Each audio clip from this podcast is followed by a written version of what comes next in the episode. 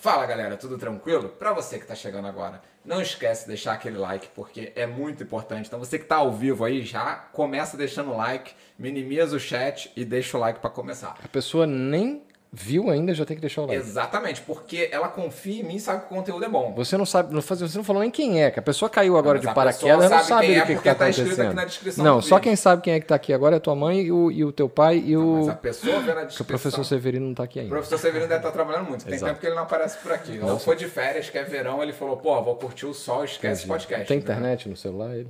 Deve ter, né? Mas então posso continuar aqui com Vai, a abertura? desculpa, Então, muito, vai obri- contigo, muito, vai que muito é obrigado. Vai que é obrigado. tua, tô agitado, tomei café. Ah, é verdade, tomou um cafezinho. Então, deixa o like, deixa o comentário, que é muito importante.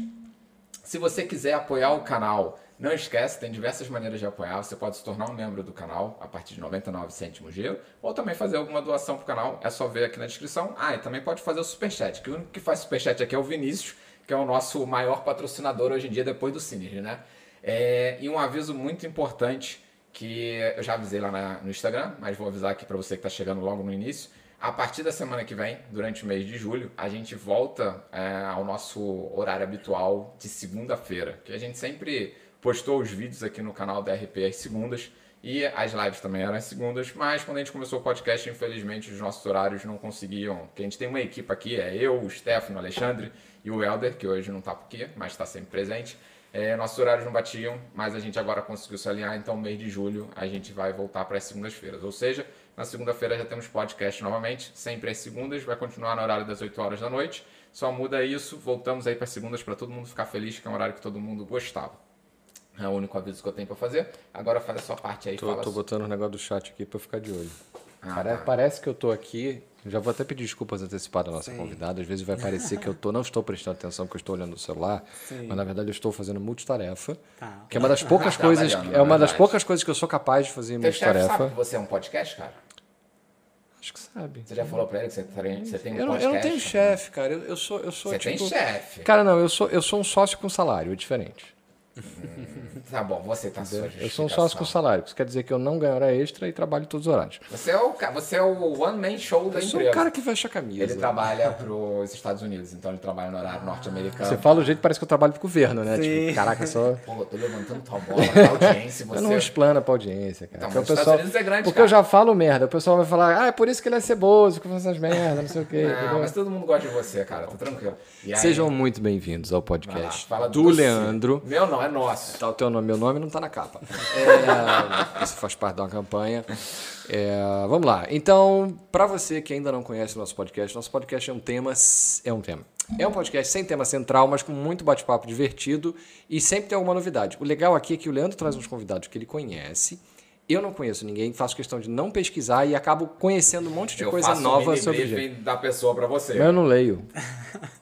Se você mandasse áudio, eu até escutava. Mentira! Mentira, o- odeia, odeia áudio ele. E se manda. você gostou desse espaço aqui, se você não conhece o nosso podcast ainda, nós operamos aqui, no, nós gravamos toda quinta-feira e agora vai ser segunda, Exato. aqui no estúdio do Synergy. O Synergy que é um coworking na cidade do Porto, aqui em Portugal, que é um espaço maravilhoso que também está vinculado, não é só um coworking, ou seja, além de você poder trabalhar aqui, tem o espaço do estúdio e uma oficina e um espaço de eventos, tem também aqui dentro, opera a Egg Academy, que é uma academia de empreendedorismo que tem aqui no Porto, operada e fundada pela Inês e pelo Helder, que também fundaram o Synergy, e é um espaço incrível para quem está afim de se desenvolver ou desenvolver um negócio. Eu falo isso porque muita gente pensa que empreendedorismo está só relacionado a criar uma empresa, abrir um negócio, etc e tal. Nada a ver. Eu, por exemplo, eu nesse momento eu sou um empregado, mas eu dentro da minha empresa eu sou empreendedor. Por quê? Porque eu mesmo crio projetos lá dentro, encabeço esses projetos e toco adiante. Esses projetos vão gerar frutos para a empresa e, por consequência, para mim. Então, se você está afim de conhecer um espaço bacana,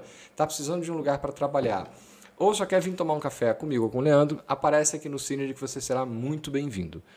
Mas avisa antes, porque às vezes o Stefano não tá aqui todo dia, entendeu? Ele tá quase todo Essas dia. coisas a gente não conta. Não, mas tem que contar, porque vai que a pessoa vem aqui pra te conhecer e tu não tá aqui. É, gente, mas convite carioca é assim, aparece aí. Isso é verdade. Isso aí estamos de acordo. Então, eu também não dei data, não dei hora, a pessoa não a reclamar. aí, então. Não, apresenta você que conhece.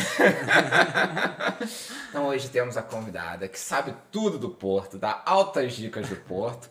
É, é a pessoa que domina o porto, essa que é a Oh, verdade. meu Deus. É a área, entendeu? E aí, tudo tranquilo? Tudo, tudo ótimo, gente. Prazer, obrigada pelo convite. Prazer você, né? Que eu Prazer. ainda não te conheço.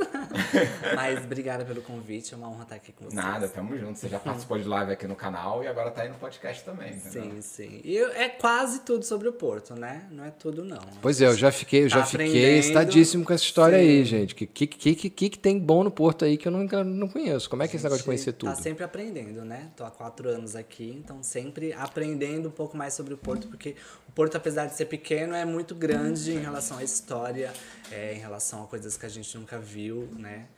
Ainda mais eu que venho da área da, da restauração, chefe de cozinha, restaurantes aí que, que eu gostaria de indicar e ainda não conheço, então tem muito ainda a desvendar sobre o Porto. Ó, se quiser chamar a gente pra ir desvendar esses restaurantes, estamos sempre dentro, Sim, não é, Leandro? É, é um pidão, né? Nem eu peço, né? mas eu, eu não aliás, vou falar. aliás, estamos sempre dentro mais ou menos, porque você não paradas. gosta de comer umas coisas esquisitas.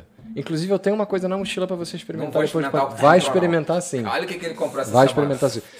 Larvas de besouro. Oh, meu Deus. Aquelas não. larvas alimentares. alguma coisa estranha? Então pronto, Eu- é eu- hoje, hoje é o dia. Ah, Tá é? Não, não tô fora, cara. Porra, não me decepciona. Não teve velho. nunca nenhum restaurante estranho aqui com uma comida assim no Porto, nada não? Ou, Ah, ou existe com uma comida mais extravagante? Mais estranha que a francesinha. estilo- Não, bom, vamos não. combinar que a francesinha é estranha. Ah, eu não acho não. Cara, o que, que é a francesinha? É um Mas a história por trás da francesinha é muito legal. É, mas, é, mas ela parece uma comida de larica. Pois é. O né? cara abriu E a é geladeira. enorme, né? Exato. O que, que eu vou fazer? Porra, não Sim. sei. Aí no final ele botou uma batata e um ovo por cima. Sim. Mas ficou bom. Ficou ok, mas é uma coisa estranha, que você mistura Um molho chouriço com... picante pra dar aquela queimação no estômago no final. O de molho picante tudo, acho que é né? pra disfarçar, Pois é. entendeu? Pra dar, pra tipo, sentir que tem... tu quer tomar porrada de novo, né, cara? Tu é- Não, eu gosto de francesinha, todo mundo sabe Não, disso. eu amo francesinha, porra. Pra mim é top. E Tem é bom que é uma refeição fale que econômica. é a melhor do Porto, já que estamos Olha, falando? essa discussão, eu não vou entrar nessa Não, discussão. mas o seu, porque... eu falo que é gosto pessoal. Por exemplo, eu gosto muito lá do. Como é que é? Do Café Santiago.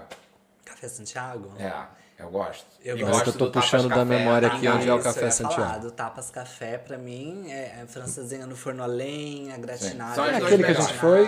Foi que, eu, que a gente foi com teu irmão, que eu, tu levou ele lá. Ah, aquele, não, aquele foi bom mesmo. Foi bom. Aquele foi legal mesmo. Apesar de ser em Gaia, foi bem É bacana. que ele não gosta de pular de gás, só porque ele mora aqui no Porto, entendeu? É uma coisa meio assim de... É, tipo Niterói, Rio Rio de Niterói, Niterói, entendeu? entendeu? Fazer graça, fazer graça. Tem que atravessar a ponte. Olha, a área ela começou, só para te explicar um pouquinho também, se você saber, você pode contar. Explica como é que você começou essa parte de divulgação, porque você começou do nada no meio da pandemia a mostrar os Sim, restaurantes. sim. Tipo, era algo que você já tinha rede social, mas tipo, você se reinventou na pandemia e tipo, deu um boom a partir dali. Como Não, então vamos um pouco antes disso. Não, é, Porque a coisa que que eu queria observar, safra 2018 sempre bombando, né? Mas a safra é 2019, não é? Não, Sim. quatro anos. É, Ah, vou 2000. fazer ali, já Ah, tô, tá, já tá. tô, já É tô. porque Ah, área... então tu chegou pra fechar a porta, né? Tipo, gente, Não, foi, foi- foi quase um isso. ano e daí fechei. Foi um ano depois 20. A área ela já me seguia. Antes de chegar no ponto, a gente já trocava ideia. E depois, quando ela chegou, ela virou influencer. Hoje é aí, top, entendeu? Ah, você não fazia isso antes? Não, Não. não. Morria massa. de vergonha de falar. Não, é, não, não fazia nada disso. E a minha história começou no Brasil já, pesquisando sobre o Porto, né? Quando eu decidi vir morar é, fora do Brasil. Meu marido já tinha morado nos Estados Unidos e a gente decidiu morar junto. Nós tínhamos duas, dois restaurantes, duas lojas no Brasil de donuts, né? Então é, a gente pensou em vender e sair do Brasil e morar fora. E daí a gente começou a pesquisar onde nós poderíamos morar, até que a gente chegou em Portugal. E logo de cara eu descartei Lisboa, porque eu sou de São Paulo. Então eu não queria morar num lugar que Parecido fosse demais. parecido. Eu já tinha saído de São Paulo e tinha ido morar em Florianópolis, justamente porque é uma cidade menor. E daí até que a gente começou a pesquisar várias cidades e quando eu vi um vídeo do Porto, muito bem feito por sinal, bastou um vídeo para eu me apaixonar. De quem era o vídeo? Era do Porto Já Canal ou não? Não, não, já não lembro de quem era. Foi um vídeo no YouTube é, e daí me apaixonei. E daí a gente começou a pesquisar a fundo sobre o Porto. A gente era daquele tipo de pessoa que entrava no, no Google Maps lá e ficava vendo as ruas, os Sério? percursos. Mas eu fazia isso também, pra Isso. conhecer. também? Pra conhecer, porque eu falei, pô, eu quero morar em tal região, deixa eu ver como é que é. Sim. Então eu também fazia isso. Então a gente saía assim do metro e andava pela Trindade até chegar na ponte, fazer esses caminhos doidos assim. E chegava todo dia fazer um balde de pipoca e assistir vídeo no YouTube sobre o Porto. E foi assim um ano estudando sobre o Porto até que eu cheguei, é, desembarquei e falei, vou criar um Instagram, fora o meu pessoal, vou criar um projeto para enaltecer essa cidade. Ah, tu já tava nessa Sim. quase que uma missão, então. Tu já tava tipo assim, Sim, cara, eu quero sim. mostrar isso aqui, legal. É, porque eu tenho o meu perfil pessoal e eu quis criar uma parte pra falar sobre a cidade. E daí comecei, mas no começo é aquilo, né? A gente acaba de chegar, a gente quer falar sobre documentação, sobre tudo isso. E foi assim durante quase um ano mais ou menos.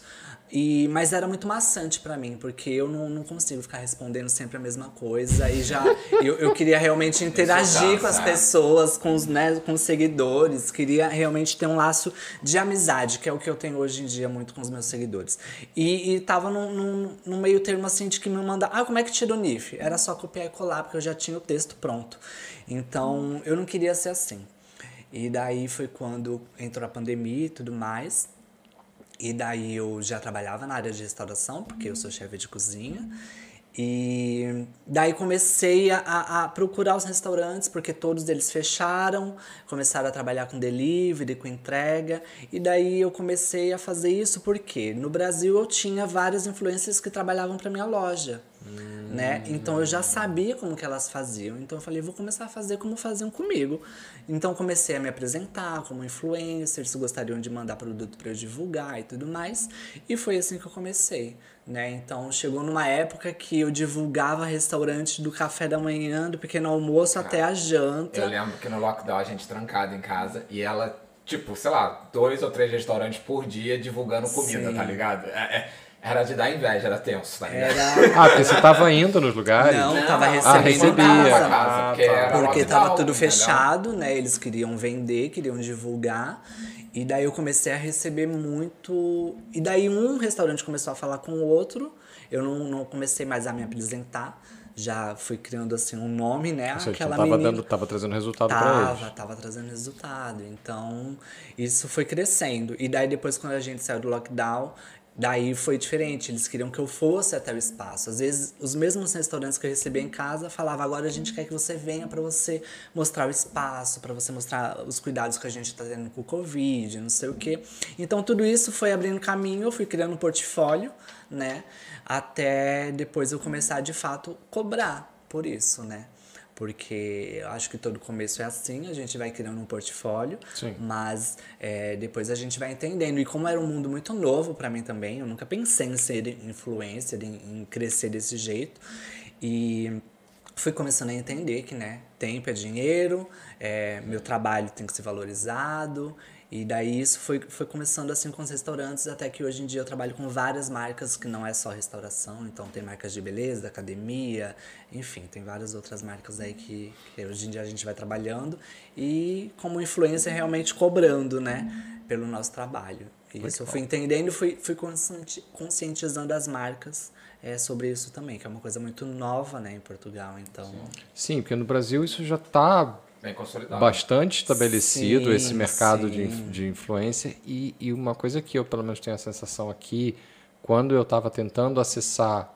Porque eu não tentei acessar marcas, eu tentava acessar o pequeno negócio. Tinha um projeto de foto para pequenos negócios. Sim, E era muito difícil dos caras perceberem a, o valor daquilo. a importância, né, de ter uma foto... né, Exatamente. de então, por isso que até me surpreende que você tenha tido essa aceitação no segmento de, de, de Instagram e de divulgação é, da parte do restaurante. Então, o que eu ia até te perguntar é se, se existia um, um desses restaurantes com, quais, com os quais você começou, ou seja, restaurantes que começaram a te buscar e ter aquela coisa do boca a boca e tal, se tinha um perfil mais de imigrante, ou seja, de gente que é imigrado e já tá mais com sangue nos Sim. olhos, ou também tinha restauração tradicional Portuguesa, ou seja, aquele cara que tem um restaurante há 35 Sim, anos, oito sim. gerações e tal. Tinha de tudo. Tinha, tinha dos dois. Não dá pra eu dizer 100% brasileiros que... Entendi. Porque eu trabalhei com brasileiros, indianos, é, sabe? Então, tinha, logo, lógico, o pessoal estrangeiro, mas tinha também muitos portugueses. E tinha realmente aquela, aquele restaurante que mal tinha um Instagram, mas tinha de repente uma funcionária que era brasileira e que me conhecia, que falava com o dono, falava, olha, a gente precisa seguir por esse caminho. E daí me convidava e Criava o perfil, né, né? É, às vezes já até tinha o perfil, mas daí começaram a trabalhar e virar o olhar mais para esse lado. Então isso eu fico muito feliz com isso, né? Porque é, é uma porta que foi se abrindo e Imagina, a partir do momento que eu consigo conscientizar uma pessoa que a internet vai fazer uma diferença para o estabelecimento dela. Eles e viram na que, pandemia, né? Através do meu trabalho, isso vai trazer um tipo de retorno, eu acho que para mim é gratificante. Sim, pra caramba, porque assim, o, o, ponto-chave do. O grande negócio não. O grande negócio já está habituado a fazer marketing, já sabe que aquilo faz parte do, Sim. do custo do trabalho. Mas o pequeno negócio é muito difícil, né, cara? O cara vai, vai ver, ah, não, peraí, para quanto vai custar? 10 euros para fazer um anúncio, mas eu vou vender quantos, quantas francesinhas? Sim, ele vai achar que você é uma foda vendedora. e até entendeu? você conscientizar justamente isso, que você não é uma, uma, uma vendedora, né? É, nunca fiz esse papel, apesar de algumas marcas é, começarem a me colocar nesse, né, desse lado, eu comecei a falar, não, calma. Não é assim que funciona. Não é venda O direta. seu papel é vender, o meu é divulgar o seu produto. É isso aí. A partir do momento que eu divulgo o seu produto e o cliente é direcionado para você, é contigo, eu não tenho nada a ver. E, e- mas assim, ainda assim, hoje em dia é difícil as pessoas ainda entenderem o papel de uma influencer. Mas eu acho que a Paula Saraiva acho que esteve aqui Ela falou sobre falou isso, isso, é. né? E eu concordo 100%. É, a gente tem que deixar claro que nós não somos vendedoras, nós somos é, é como se fosse antigamente nós somos a- aquela que fica panfletando sobre não, o seu produto. um negócio. Olha, existe Sim. esse negócio aqui, ele tem isso, tem aquilo. É bacana, vem Sim. aqui conhecer. Agora a outra parte depende do negócio Sim. fazer, né? E rola um retorno, ao- um, eu ia falar um retorno ao contrário, um retorno ao contrário é a ida. É, rola um, um- um retorno das pessoas que te seguem, ou seja, dos teus seguidores em cima do consumo, ou seja, imagina, a pessoa foi lá, viu no teu Instagram um restaurante X, foi lá, comeu, teve uma experiência ou positiva ou negativa, o pessoal te dá feedback Dá, nesse sentido? dá, dá É? feedback. E isso é pra mim, acho que a parte que eu mais gosto. É as pessoas quando retornam e falam, ai, Ari, eu fui no restaurante, ou então vai e me marca, sabe? É, e seja positivo ou negativo, eu acho que tem mesmo que falar. Então, quando um seguidor vem pra mim e me dá um feedback positivo, eu acho massa. Quando vem e fala negativo, eu, eu, eu falo com a pessoa e também falo com a marca, porque eu acho que o meu papel também é esse. Falar, olha, fulano foi aí. Olha o teve nível de uma- valor que tem teve isso. uma Você faz um anúncio experiência jornal ruim. da TV, você não tem nada disso, É. cara. Então, teve marcas que na época da pandemia, ahn, como era delivery, mandava pra mim esse copo de água todo enfeitado, bonito, e eu divulgava. Quando chegava na Quando casa da chegava, pessoa. mandava esse copo todo feio, murcho, entendeu? Então, tipo, era diferente. Sim. E daí eu comecei a conscientizar que não, que se fosse pra mandar pra mim, tinha que mandar do mesmo jeito que o cliente ia receber. Então, teve um pouco de, de, de feedback negativo, porque realmente algumas pessoas não receberam igual eu tinha recebido. Mas o meu papel sempre foi esse, de conscientizar a, a empresa, né? Que, que tem que ser feito da mesma forma. Não é porque eu sou influencer que tem que me mandar com um braço expectativa dourado. da pessoa, né? Sim, então isso é uma parte também que eu acho que, que foi fundamental, assim. E a que galera é receptiva às críticas, no geral, os restaurantes, quando você fala, pô, olha, isso aqui não é legal, ter um feedback assim, qual era a sua sensação? Sim, sim. É, não foram muitos, foram, nesse tempo todo, acho que foram uns quatro, cinco feed- feedbacks que eu tive. É, negativos e quando eu falei com a marca, a marca se posicionou de uma forma, ah não, vamos mandar novamente, Ah, peço, peço desculpas, Entendeu, né? sabe? Já teve caso de pizza chegar com cabelo e daí a, a marca se posicionar e falar, ah, eu vou mandar outra, entendeu? Então Sim. teve coisas assim que já aconteceram. Também o cabelo pode acontecer, né, pô? Eu, eu- eu confesso, como pessoa de cabelo grande, Não, a gente sabe que tem que ter higiene, É. mas olha só, tipo, pode acontecer. Já aconteceu comigo de estar em restaurante, pô, tinha um cabelo, eu chamei o gerente e ele botou outro prato. Mas, aco- mas eu, não, eu não sou aquele tipo de pessoa que eu fica puto. e Foda-se. Ai, não, não consigo. Não, não. Cara, eu não tenho. Eu não tenho É nojinho também, tem- não. Tu tem uma outra educação Sim. da higiene alimentar. Sim, né? é. Da higiene e Pois segurança é, alimentar. Então, sim. Eu sou meio que tipo, ah, tá. Imagina se sai um prato da, da cozinha dela com cabelo, ela demite o cara, entendeu? Vai falar, olha, amigão, Não, não menti não, mas que eu não vai ouvir, vai. Ah, Eu tenho só a cara de boazinha. feijão. é, que eu ia perguntar um negócio. Ah, sim. Tem algum caso, tipo, engraçado caricato desses feedbacks que, que você recebeu negativos ou positivos? Algum caso assim, tipo, caricato, engraçado, Caricato. que você lembre Não, acho que não. dessas idas ou recebidas? Não, se tô tivesse lembrando lembrar, também. é. Senão que a É. coisa foi bem. Senão que a coisa foi tranquila. Assim, uma impressão que eu tenho, e eu tive isso desde. Mesmo assistindo lá em casa, o pessoal ficou viciado um tempo do pesadelo na cozinha. O daqui. Sim, Daqui sim. do, do Lubomir. Sim, Ele, sim. ele é tipo, ele é top, ele é o máximo. Aham. É, e mesmo, mesmo dentro dos casos que a gente viu no pesadelo, uma, uma impressão que eu sempre tive aqui, mesmo nas tascas mais pé sujo, é que existe o, o treinamento parece que é mais levado a sério. Não sei se você tem essa percepção, já que você trabalhou nos dois lugares. Ou seja, a galera parece que leva muito mais a peito a Azai, tem muito mais medo da Azai do que a galera, pelo menos que eu conhecia no, no Brasil, no Rio especificamente. Sim, E nos lugares mais pro interior, assim, do Brasil, você vê umas coisas meio bizonhas. sim. Tinha, não tinha tanto receio, assim, da... da como é que é o nome da autoridade Da sanitária? vigilância Da vigilância sanitária. Sim, é, Como é aqui, que é a tua aqui percepção nesse sentido? Eles morrem de medo. morrem de medo quando. é, em alguns lugares que eu trabalhei, já. ah, eu não sei como que eles sabiam, mas já sabiam de repente o dia que a Zay ia fazer a vistoria. E Ah, daí. tem- Alguém avisa, é, isso aí é. Sim, tem tem assim um- como eu tive também meu, meu comércio aqui, eu eu já sabia como é que funcionava e, e, e, né, uma pessoa da HCCP que entrava em contato, falava tal dia vai vir aí a vistoria. Então isso, quando isso acontecia, ah, era um corre geral, Arruma tudo! arruma tudo. Famosa auditoria, arrumação um- do Então, auditor. Mas isso que eu ia falar, tipo, eu trabalhei muito tempo na Bradesco e, tipo, um mês antes eu já sabia que ia ter auditoria, irmão, a casa ficava perfeita pra quando auditor. É a mesma coisa, sim, né? Sim. Uma semana antes, todo mundo arrancando os cabelos, limpando tudo, jogando tudo fora, etiquetando tudo, sabe? É uma correria. E isso é desespero no olhar, assim, dos, dos chefes, né? Pra que a pessoa da cozinha faça tudo, né? Da cozinha, no, no caso do hotel também que eu tava trabalhando, a equipe toda deixe tudo em perfeitas condições, né? Mas eu acho que isso tem que ser diariamente, não é só quando a Azai Sim, vai, mas é que o dia a dia. Eu não sei, assim, não tô, não tô justificando, Sim, não. sim. Mas é porque eu acho que as pessoas não levam a peito certos processos que elas podiam levar se operassem com mais calma e mais planejamento. Sim. O problema é a pressão que vem de cima e aí você acaba que Mas você não às vezes, é, olha, eu tive, eu tive em Lisboa há duas semanas atrás e eu tive num, num café, eu tava num Airbnb, eu tive num, desci para comprar um café para pegar pra gente, porque não tinha cafeteira lá, esqueceu de comprar, sei lá o que que era. Desci nesse café e cheguei lá na hora que abriu. Cheguei assim, o café abriu às nove, cheguei às nove e cinco. E aí tava vazio, tinha tipo uma mesa ocupada, tinha funcionária pra caceta. Era, eu, eu contei tipo uns quatro atrás do balcão, uma meia dúzia ciscando lá de fora, mais uns três ciscando no, no lado de dentro, ou ou o contrário. E aí eu, eu, eu chamei a menina e falei, gente, olha só, qual é o tamanho da equipe aqui, gente? Porque ainda não tô vendo a cozinha, né? Porque, Ou tá todo mundo aqui fora. Ela, não, a gente aqui tem muito, porque a gente bomba, não sei o quê. Às vezes, por causa de um, dois funcionários, você sobrecarrega a turma inteira. Sim. E, e eu não sei até que ponto, você teve negócio vai saber disso melhor do que eu, não sei até que ponto isso é de fato relevante no faturamento.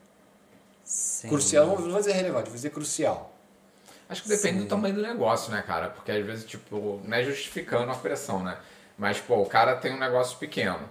Você não consegue botar mais um funcionário ali porque vai estrangular, às vezes, o pouco lucro que tu tem, entendeu? Então, vai depender do que não tem tamanho. uma coisa mal planejada no negócio? Talvez o problema seja a carga tributária que tem aqui. Pois é, o IVA. É, é tudo. A é- tributária volta, gente. O IVA, por exemplo, da restauração, ele só incide sobre. Como é que incide o IVA da não restauração? sei. Porque você paga IVA. Olha, esse negócio de IVA. Eu não sei. Ah, provavelmente É meu entregava marido na- que cuidava Fala, entregava na mão do disso. contabilista. É, meu, ma- o contabilista e meu marido é que cuidava disso. Falava IVA, eu queria correr, porque eu só sei que era muito desconto. Era muito É, mas é porque o IVA é desconto. uma vez só. Então, por exemplo, eu, você me vem, eu te vendo o, o a, sei lá, a laranja. E aí você pagou o IVA. Aí você vende a laranja e o cliente paga o IVA, só que você pega de volta o IVA que você me pagou. Mas quando você pega isso de volta? É, Aí quando eu- pega eu aí, não sei, gente, porque eu eu abri sei minha que eu loja. paguei o seguinte. Eu abri a minha loja, mais- fechei minha loja e não vi esse IVA A voltando gente mais pra hoje. frente convida o Alexandre aqui da contabilidade, entendeu? Porra, aí papa muito mais de metro. É, é, não, é, o papo com ele vai ser pra três horas de podcast, porque ele fala pra cacete, aí a gente pergunta isso, tira todas as dúvidas de, de Iva com ele. Não, não dá pra tirar dúvida de IVA. Mas eu vou te explicar por quê. O que acontece? Você, primeiro que você tem, você pergunta para quatro contabilistas diferentes, quatro mais três respostas. fiscais da autoridade da, da- das finanças, você vai aí- ter sete respostas. Isso é igual Portugal e Brasil, oito, cada um tem sua resposta, né? E como é que é o ritmo de trabalho numa cozinha aqui em Portugal? É tenso, é bravo? Como é que é? Tu que já trabalhou em alguns restaurantes. É tenso, é tenso. Eu, eu sempre trabalhei ah, como cozinheira de primeira, né, que eles chamam aqui, ou, ou como chefe. E, mas assim, é, é tenso desde a da copa, da, da pessoa que lava os pratos, até chegar no chefe. É tenso. o- Desculpa perguntar, qual a diferença de cozinheiro de primeira, chefe? Eu sou leigo, entendeu? Então, É o cara que faz a carne. Cozinha de primeira só cozinha picanha, cozinha de segunda cozinha Isso é convidado a responder, porra. aqui tem cozinheiro de terceiro, segundo e primeiro. Nossa. Daí chefe, sous-chefe. Tem tudo isso, né? O de terceiro é o ajudante, o de segundo é o que cozinha, o de primeiro é o que tem as responsabilidades maiores, o que fica encarregado de fazer algumas coisas que o chefe não faz. O chefe é, geralmente é o que manda, é o que tem elabora os pratos, cria menu, faz encomenda.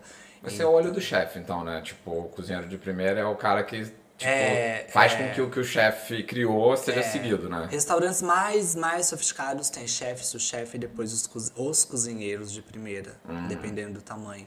Mas geralmente um restaurante, né, assim, nível médio tem restaurante tem o de segundo e o de primeiro só e de repente se tiver nível para isso tem um chefe. Cara, deve ser muito ralação, né? Porque Mas- imagina, sexta-feira à é noite, tenso. restaurantes lotados, só chegando os pedidos. tic, tic, tic, tic. Eu, eu acho que eu ia ficar desesperado de ver os pedidos chegando, tá E ligado? depende muito do, do restaurante. Aqui eu já trabalhei em vários tipos de restaurante. Tem restaurante que, que dependendo do nível dele, quando eu falo né, se ele é mais sofisticado, você vai ter uma pessoa que só vai empratar o prato, só vai fazer empratamento. Tem a pessoa que vai só fazer a- a- o peixe grelhado na chapa, tem a pessoa que vai só fazer a sobremesa. Tem várias pessoas para fazer suas funções, mas tem restaurante que eu já trabalhei que não, você faz tudo. E isso é desde lavar louça até fazer encomenda. É dos meus. Então é realmente assim puxado. Então é complicado. Tem restaurantes que eu já divulguei que eu entrei na cozinha e tinham 20 pessoas na cozinha. É nível Masterchef, E né? tinha uma pessoa que só fazia sobremesa, tinha uma pessoa que só fazia o empratamento, tinha uma pessoa que só fazia a preparação. Então você consegue ver os dois tipos, né? Aí deve ser tranquilo É trabalhar. fácil também. Se tranquilo. tiver um cabelo na comida, você sabe quem foi. Isso Sim, é verdade. Sem dúvida. Se for na sobremesa, foi o responsável da sobremesa. Isso não é tem. Não, não tem jeito. Trabalhar assim deve ser menos pressão, né? Porque tu tem a tua tranquilidade, tu sabe a tua etapa de tu. Ah, não sei, Leandro, porque o restaurante que tem essa estrutura toda, você já está falando de patamares mais altos, e aí a exigência por parte do cliente e do Sim. conjunto tende a ser maior, não? Pronto, o hard rock é um exemplo dele. Que tem uma pessoa só para fazer empratamento, tem uma pessoa que só faz a, a, a comida que já vai pro prato, tem a pessoa que só faz a preparação. Pô, top. E o hard rock, que é o meu parceiro, tô o hard falando rock, dele. e o hard rock é acessível, justamente- não é uma coisa assim, tipo, não é Sim. alto luxo. Sim, não. Perfeitamente acessível. Sim. Não é barato, mas é acessível. Sim, sim. Ele não é barato padrão do Porto, mas ele é um preço que eu acho que, como tu falou, é acessível, não é um preço Aliás, surreal. acho que foi o primeiro restaurante que a gente veio aqui no Porto. Eu fui algumas vezes, não fui muitas, mas fui algumas vezes lá. É, é muito bom. Lá é maneiro. Ah, é legal. Até falando do Hard Rock, como é que surgiu essa parceria? Porque tu tem uma parceria firme e forte com eles, tanto que eles estão apoiando sua causa, então... Sim, sim. Pronto, na realidade, quando né, eu já tinha chegado aí, passado de mais de 10 mil seguidores, eu acho que eu já tô com o Hard Rock já faz mais de um ano, eu acho. Tem bastante tempo. É, e daí eles me chamaram, a partir daí eu, eu achei que fosse para fazer só mais uma divulgação. E, e eu achei muito estranho porque eles marcaram uma reunião. E geralmente eu já resolvo tudo ali, eu sou muito desenrolada, já resolvo tudo ali no Instagram mesmo e pronto. Eu não gosto de perder tempo, vamos tomar um cafezinho para conversar Mas a sobre tua parceria. campanha já existia. Não, Não, não, Ainda não. antes. não. Ah, tá. Isso foi no começo. Eu não gosto muito de, ah, vamos tratar de parceria, vamos tomar um cafezinho. Não, eu sou rápida, vamos desenvolver por aqui pelo Instagram mesmo, pronto. E daí eles me chamaram para fazer uma reunião, eu- eu fui. E daí eles falaram que já acompanhavam o meu trabalho, gostavam muito, não sei o quê.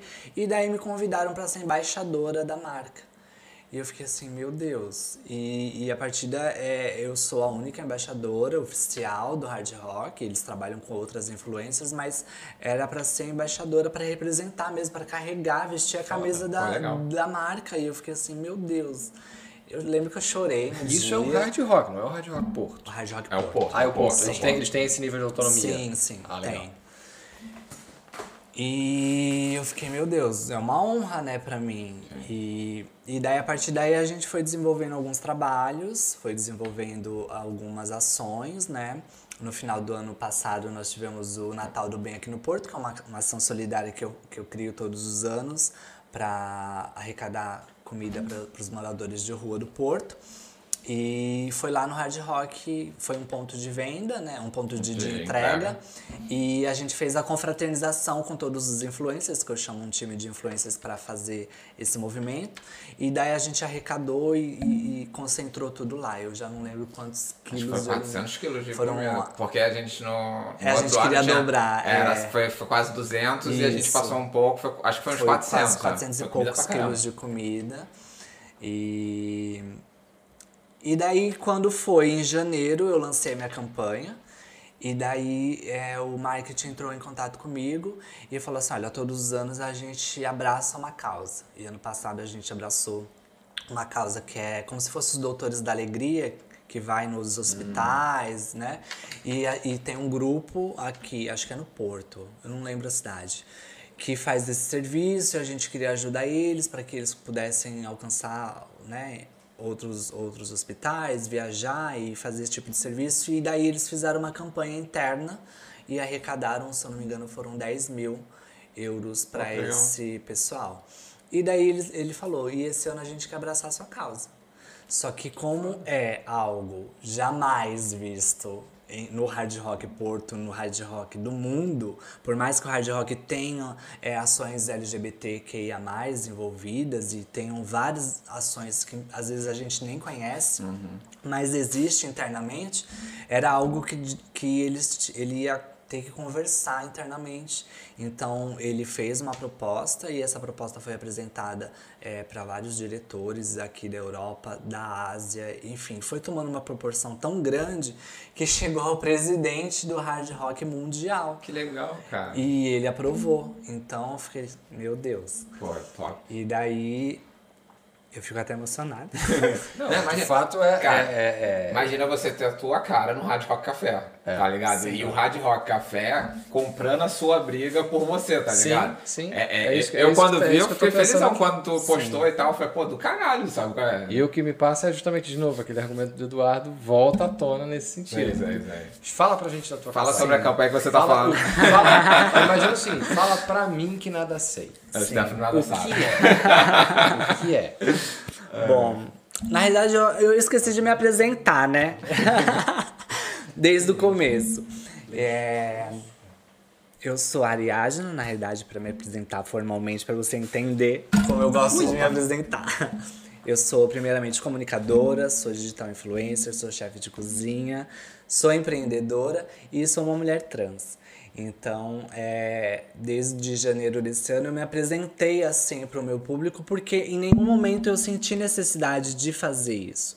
Na minha vida, eu nunca, nunca é, precisei estar escrito na minha testa, sou uma mulher trans. Eu nunca precisei fazer isso. Você nunca precisou militar? No, não militar, porque eu sempre militei e, e no Brasil eu sempre, sempre é, quis com que as mulheres trans fossem inseridas no mercado de trabalho. Tanto que eu fui a primeira mulher trans a trabalhar no Brasil no SESC. Uau. Eu fui a primeira mulher trans que o SESC contratou. E isso virou matéria de jornal, virou matéria de, de TV. E, e, e a partir daí eu sempre levantei esse movimento que as mulheres trans deveriam ser inseridas no mercado de trabalho. Então eu sempre militei de alguma forma, mas eu nunca fiz questão de me apresentar e falar: Oi, tudo bem? Eu sou Ariadne, sou uma mulher trans. Entendi, Entende?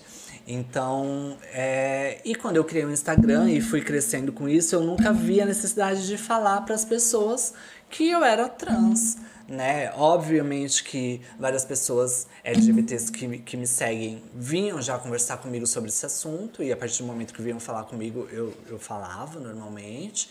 Algumas pessoas me perguntavam e a partir do momento que me perguntam eu jamais falaria o contrário, sim, sou, mas eu nunca precisei ficar batendo nessa tecla. Até que quando foi em janeiro eu realmente fiz um post falando sobre isso, falando realmente eu era uma mulher trans e a necessidade da cirurgia é, de redesignação sexual, a importância que ela teria na minha vida. E, e valores e tudo mais, e o porquê, e aonde, com quem eu gostaria de fazer. E, e, levantei essa campanha para arrecadar, para me ajudar a arrecadar, porque uma coisa é, é falar, gente, eu quero que vocês paguem essa cirurgia para mim, e nunca foi isso que eu fiz. Eu pedi uma ajuda para que eu alcançasse isso mais rápido. Eu nunca falei, façam, doem o dinheiro para mim, para eu, para vocês pagarem a minha cirurgia. É algo que eu sempre venho falando. Eu, eu, eu, eu recebo meu salário, eu junto, né? Eu, eu reservo uma parte do meu salário para isso, eu destino uma parte do meu salário para isso, mas é, com a ajuda das pessoas, é óbvio que eu vou conseguir isso muito mais rápido. Claro. E eu estabeleci que esse ano seria é, esse ano todinho eu iria levantar essa campanha para em janeiro eu conseguir fazer essa cirurgia, né? Eu coloquei essa meta. E, e pronto, isso foi acontecendo através do Instagram. Eu criei uma, uma vaquinha, né? Que aqui na Europa é o GoFundMe. Acho que é isso. Acho que é assim que fala. Eu acho que é. Eu acho, acho que, é, é o GoFundMe. É. é. Isso. E. Aí tem uma, tem uma tem rolando o GoFundMe aqui tem, tem a vaquinha rolando no Brasil. Não, não. É Daí, só aqui. Só aqui. Só que daí depois eu fui, né, eu li lá direitinho e esse site ele desconta uma porcentagem. Sim, é, né? Sim, que eles dizem. Todos eles, é. todos os que eu conheço descontam. Sim, eu já usei o Após também e eles é. tiram acho que 10%, alguma coisa assim. E daí no final das contas, os 17 mil, que é a meta, iria cair muito, né? Então é, eu comecei a levantar outras formas das pessoas doarem. Então por MBWay, por transferência. Muita gente que está no Brasil quis ajudar, então tem o Pix tem no Pix. Brasil, que desde quando eu tô aqui eu nunca, nunca soube, mas eu soube que tinha É igual o MBWay, é, criaram lá no Brasil. E daí lá. criaram aqui enquanto eu estava aqui. E daí começaram a, a doar de todas essas formas. E lá no site eu comecei a atualizar o site, porque lá quando você entra no site você vê o valor que foi doado para o site. Mas Sim. lá eu comecei a atualizar. Ah, tal dia, tanto que já doaram pelo, pelo Pix, tanto por MBWay, tanto por transferência. Comecei a atualizar. Só que, lógico, né? Eu enfrentei muitos obstáculos até agora, nesses seis primeiros meses. Enfrentei, é, enfim, muitas barreiras aí. E, e quando foi em maio, para vocês terem noção, o Hard Rock me procurou em, em janeiro e só em maio que eles conseguiram realmente lançar a campanha, porque todos esses meses foram de é um aprovações processo, e tudo mais. E daí desde maio eles começaram a levantar a, as ações, né, a campanha, eles criaram uma campanha e dentro dessa campanha vai ter várias ações até dezembro para tentar ajudar aí de uma forma melhor a, a conseguir esse valor. E tá indo, né? Tá indo. A gente, o hard rock não, eu preferi que eles não me passassem valores nem nada. É, mas através do MBA. Como assim, passassem valores? Pra que não ficasse me atualizando, ah, porque tá, eu sou muito ansiosa. Eles estão arrecadados separados de você. Sim, sim. sim. sim. é uma campanha, dentro, é uma campanha interna. É uma campanha interna deles. Eles estão criando as ações. Ah. Tá. Eu só eu fiz uma sessão de fotos e daí eles estamparam o meu rosto literalmente Sim, dentro do hard rock é. e criaram uma campanha e dentro dessa campanha existem várias ações, ou seja, todos os meses tem ações diferentes que vão ser, é, de alguma forma, eles vão conseguir valores para essa, essa cirurgia. Mês passado foi o leilão do jantar, não foi? Ou eu tô errado? Teve um que foi um. Em maio eu sei que você ia lá, consumia, e daí no final de pagar, na hora de pagar a conta, você poderia arredondar a sua conta para mais, e esse arredondamento ia para cirurgia. Daí eles também divulgaram o site, o MBWay, e também você poderia doar lá. Tem várias caixinhas espalhadas, como se fossem cofrinhos, né? E você poderia doar nas caixinhas. Esse mês teve o leilão Eu lembro de você divulgar o leilão, né? e continuou, na realidade acho que continuou, porque nós, eles criaram um milkshake que ia ser lançado esse mês e daí, não sei se era 50% ou 100% do, desse milkshake ia ser para cirurgia. Pô, Só que daí teve um problema lá com o Só fornecedor pensei besteira. e parece que mês que vem eles vão fazer isso. E mês que vem a gente tá é, criando uma festa Pride que vai acontecer dentro do Hard Rock também.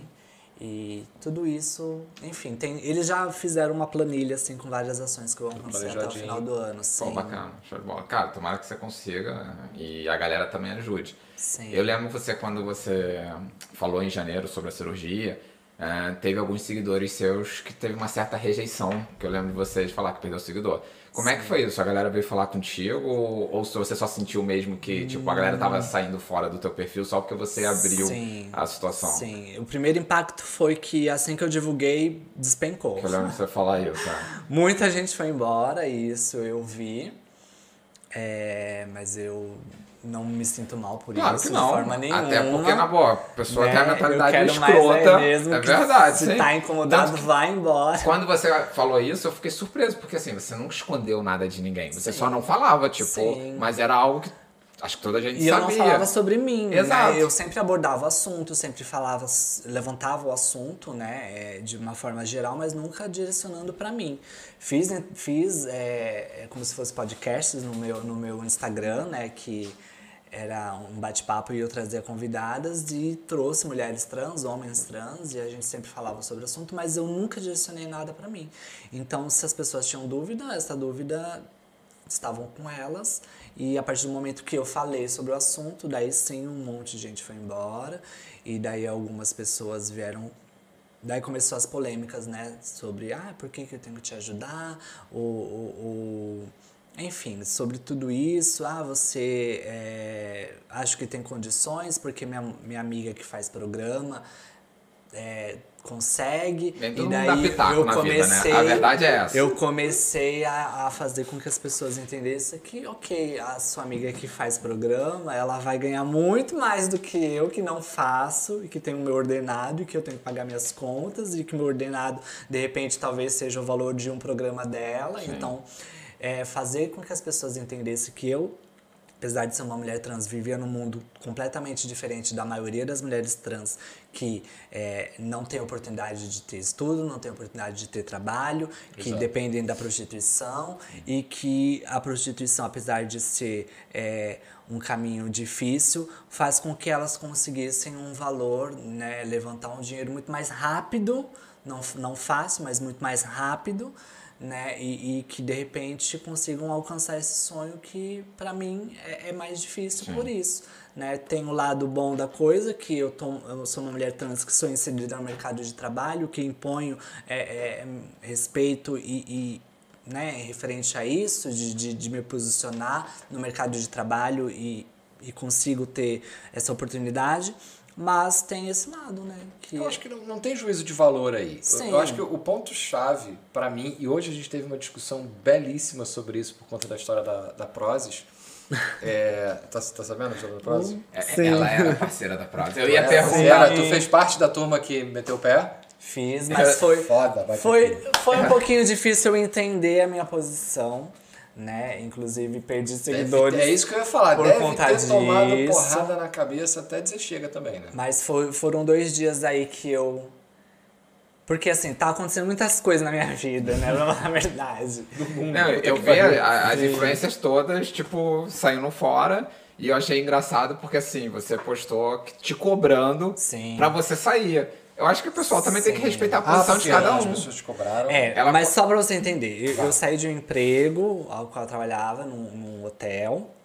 Então eu tava numa fase de transição de um emprego indo para um outro emprego que eu estou hoje em dia, que é um cargo de liderança também. Então eu tava saindo de um emprego, entrando no outro emprego, tive a notícia que minha mãe está na UTI com, com Deus me livre, com Covid. Então, agora, agora? é, Agora, tudo nessa Uau. semana. Então, Uau, tipo, tudo isso acontecendo, daí entrou esse negócio da Prozis, daí entrou um monte de gente me cobrando uma posição. E eu fiz um post dizendo, gente, eu não vou me posicionar porque tá acontecendo isso, isso, isso, e eu não tenho cabeça para me E todo mundo posicionar. sabe, todo mundo sabia da sua mãe, porque você falou, pô, galera, minha mãe Eu tá- passei dois dias fazendo post sobre minha mãe, atualizando as mãe tá aqui? pessoas. Não, no no Brasil. Brasil, ok. Atualizando sobre a minha mãe. E daí veio um monte de gente. Ah, você tem que se posicionar. E se posiciona e não sei o que. E eu já tinha feito um post dizendo que eu não ia me posicionar por conta de coisas que estão acontecendo na minha vida pessoal, particular. E eu não, não tinha que me posicionar nesse momento. E daí as pessoas começaram a me cobrar, mas assim, foi tanto inferno na minha cabeça que eu falei, deixa eu me posicionar, mas deixa eu entender primeiro. E nisso eu entrei já numa vibe de que eu, é, algumas pessoas estavam se posicionando é, é, e eu acabei repostando esses posicionamentos, porque nem eu estava entendendo a forma como eu tinha que me enxergar ne- nesse, nesse meio. E depois que eu parei falei, não, calma, eu sou uma pessoa que sempre estou falando, levantando bandeiras, levantando é, é, que nós temos que ser, ter direito sobre o nosso corpo e fazer do nosso corpo o que a gente quiser. E, e de certa forma eu tô não passando pano, mas tô, tô falando coisas que talvez eu não deveria estar falando, mas ao mesmo tempo eu entro naquele, naquele que eu não sou hipócrita, então pra, né, não vou cancelar uma marca porque por, por conta de uma opinião de uma pessoa, até porque existem aí pessoas que consomem marcas de roupa que tem escravidão, tem trabalho infantil, pessoas que levam marcas aí de maquiagem que testam em animais. Então, quer dizer, eu tenho que parar então o mundo todo, vou deixar de consumir tudo na minha vida se eu for levar em consideração isso. Mas daí, ok, falando só da prosa, daí coloquei minha cabeça no lugar e falei, ok, então vou realmente parar porque eu enquanto mulher, é, enquanto uma pessoa que luta pelo direito do seu corpo, e meu corpo é um ato político, Sim. então é, não tem por que eu entrar nesse caminho e vou andar do lado de marcas que, que realmente levam o que eu É quero, né? né? Minha ideologia, meus valores. E daí sim, cancelei, tá, gente? minha parceria com a Prozis. Não vou receber É. mais minhas pastas de amendoim, nem minhas blusinhas, nem meu shortinho. Cara, eles devem ter tomado uma- um prejuízo Vamos de só, só, parceria. fazer, só fazer uma pausa aqui. A Tailândia fez um comentário que eu- é importante a gente explicar. Tem, tem algumas pessoas Ah, é que verdade. não, são, não são aqui de Portugal, não acompanharam esse processo. A Prozis é uma marca gigantesca da área do segmento ah, de nutrição esportiva e nutrição especializada. E, e, e eles são muito grandes. E eles, Sim. são, eles são originais de Portugal, não são? Não sei qual a origem deles. Não, O Milhão Milhão é português, não sei se Não sei, ele foi o sei. fundador da marca, É, não eu foi? não sei, porque tem a Prozis e tem a Prozis Portugal. E a Pro, da Prozis é tudo em inglês, então eu não sei realmente a origem. Então eu não, eu não tenho, sei. é, eu também não tenho essa. Eu tinha essa impressão porque eu só conhecia a Prozis a partir Sim, daqui de Portugal. Sim. Ah, a Priscila que é nutricionista, já trabalhou com eles um pouco e tal. E o que aconteceu foi que essa semana teve o bafafá da. da a maneira como eu falo. Teve o bafafá da. Do CEO.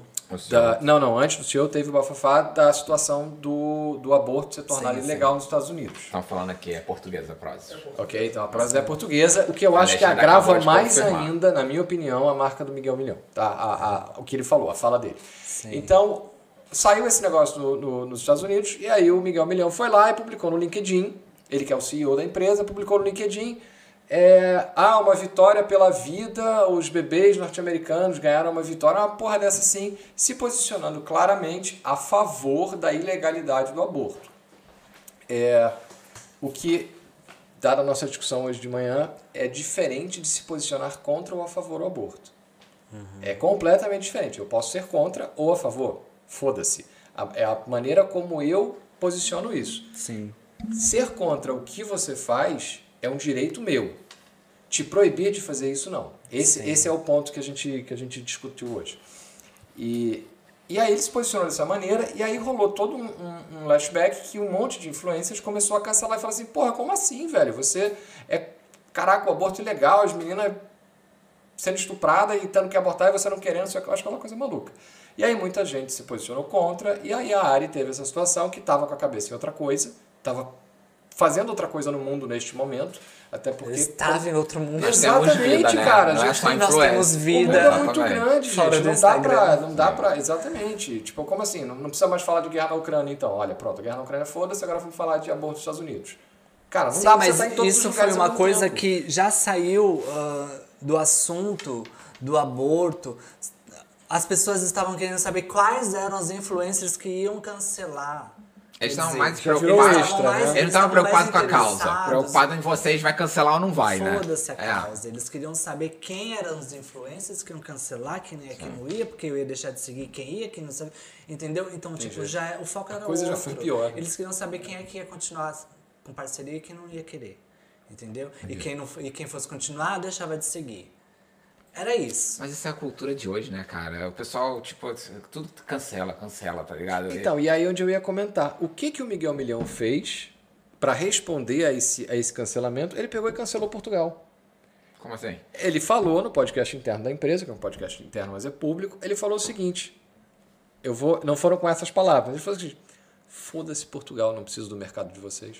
É, o que, o que aconteceu é que Aí ele, ele- Com outras palavras, obviamente, ele obviamente ele começou foi um a pouco... falar que pra eles as, as influências não era nada. que Não era ele nada. E o mercado de Portugal, foda-se, porque ele é uma empresa global. Porque ele não precisava delas e, e, tipo. E daí criou mais É. um. Que é uma postura ridícula É uma e postura mesquinha, porque é uma assim, postura a infantil, Prozis, né, o que cara? mais tem é influencer fazendo propaganda. Eu acho que assim, todas as meninas São que eu mil sigo influencers fazendo é divulgação. muita Mas gente. de- Fora os personal trainer, é o pessoal todo de academia, tudo Mas divulgando. não se trata de precisar ou não.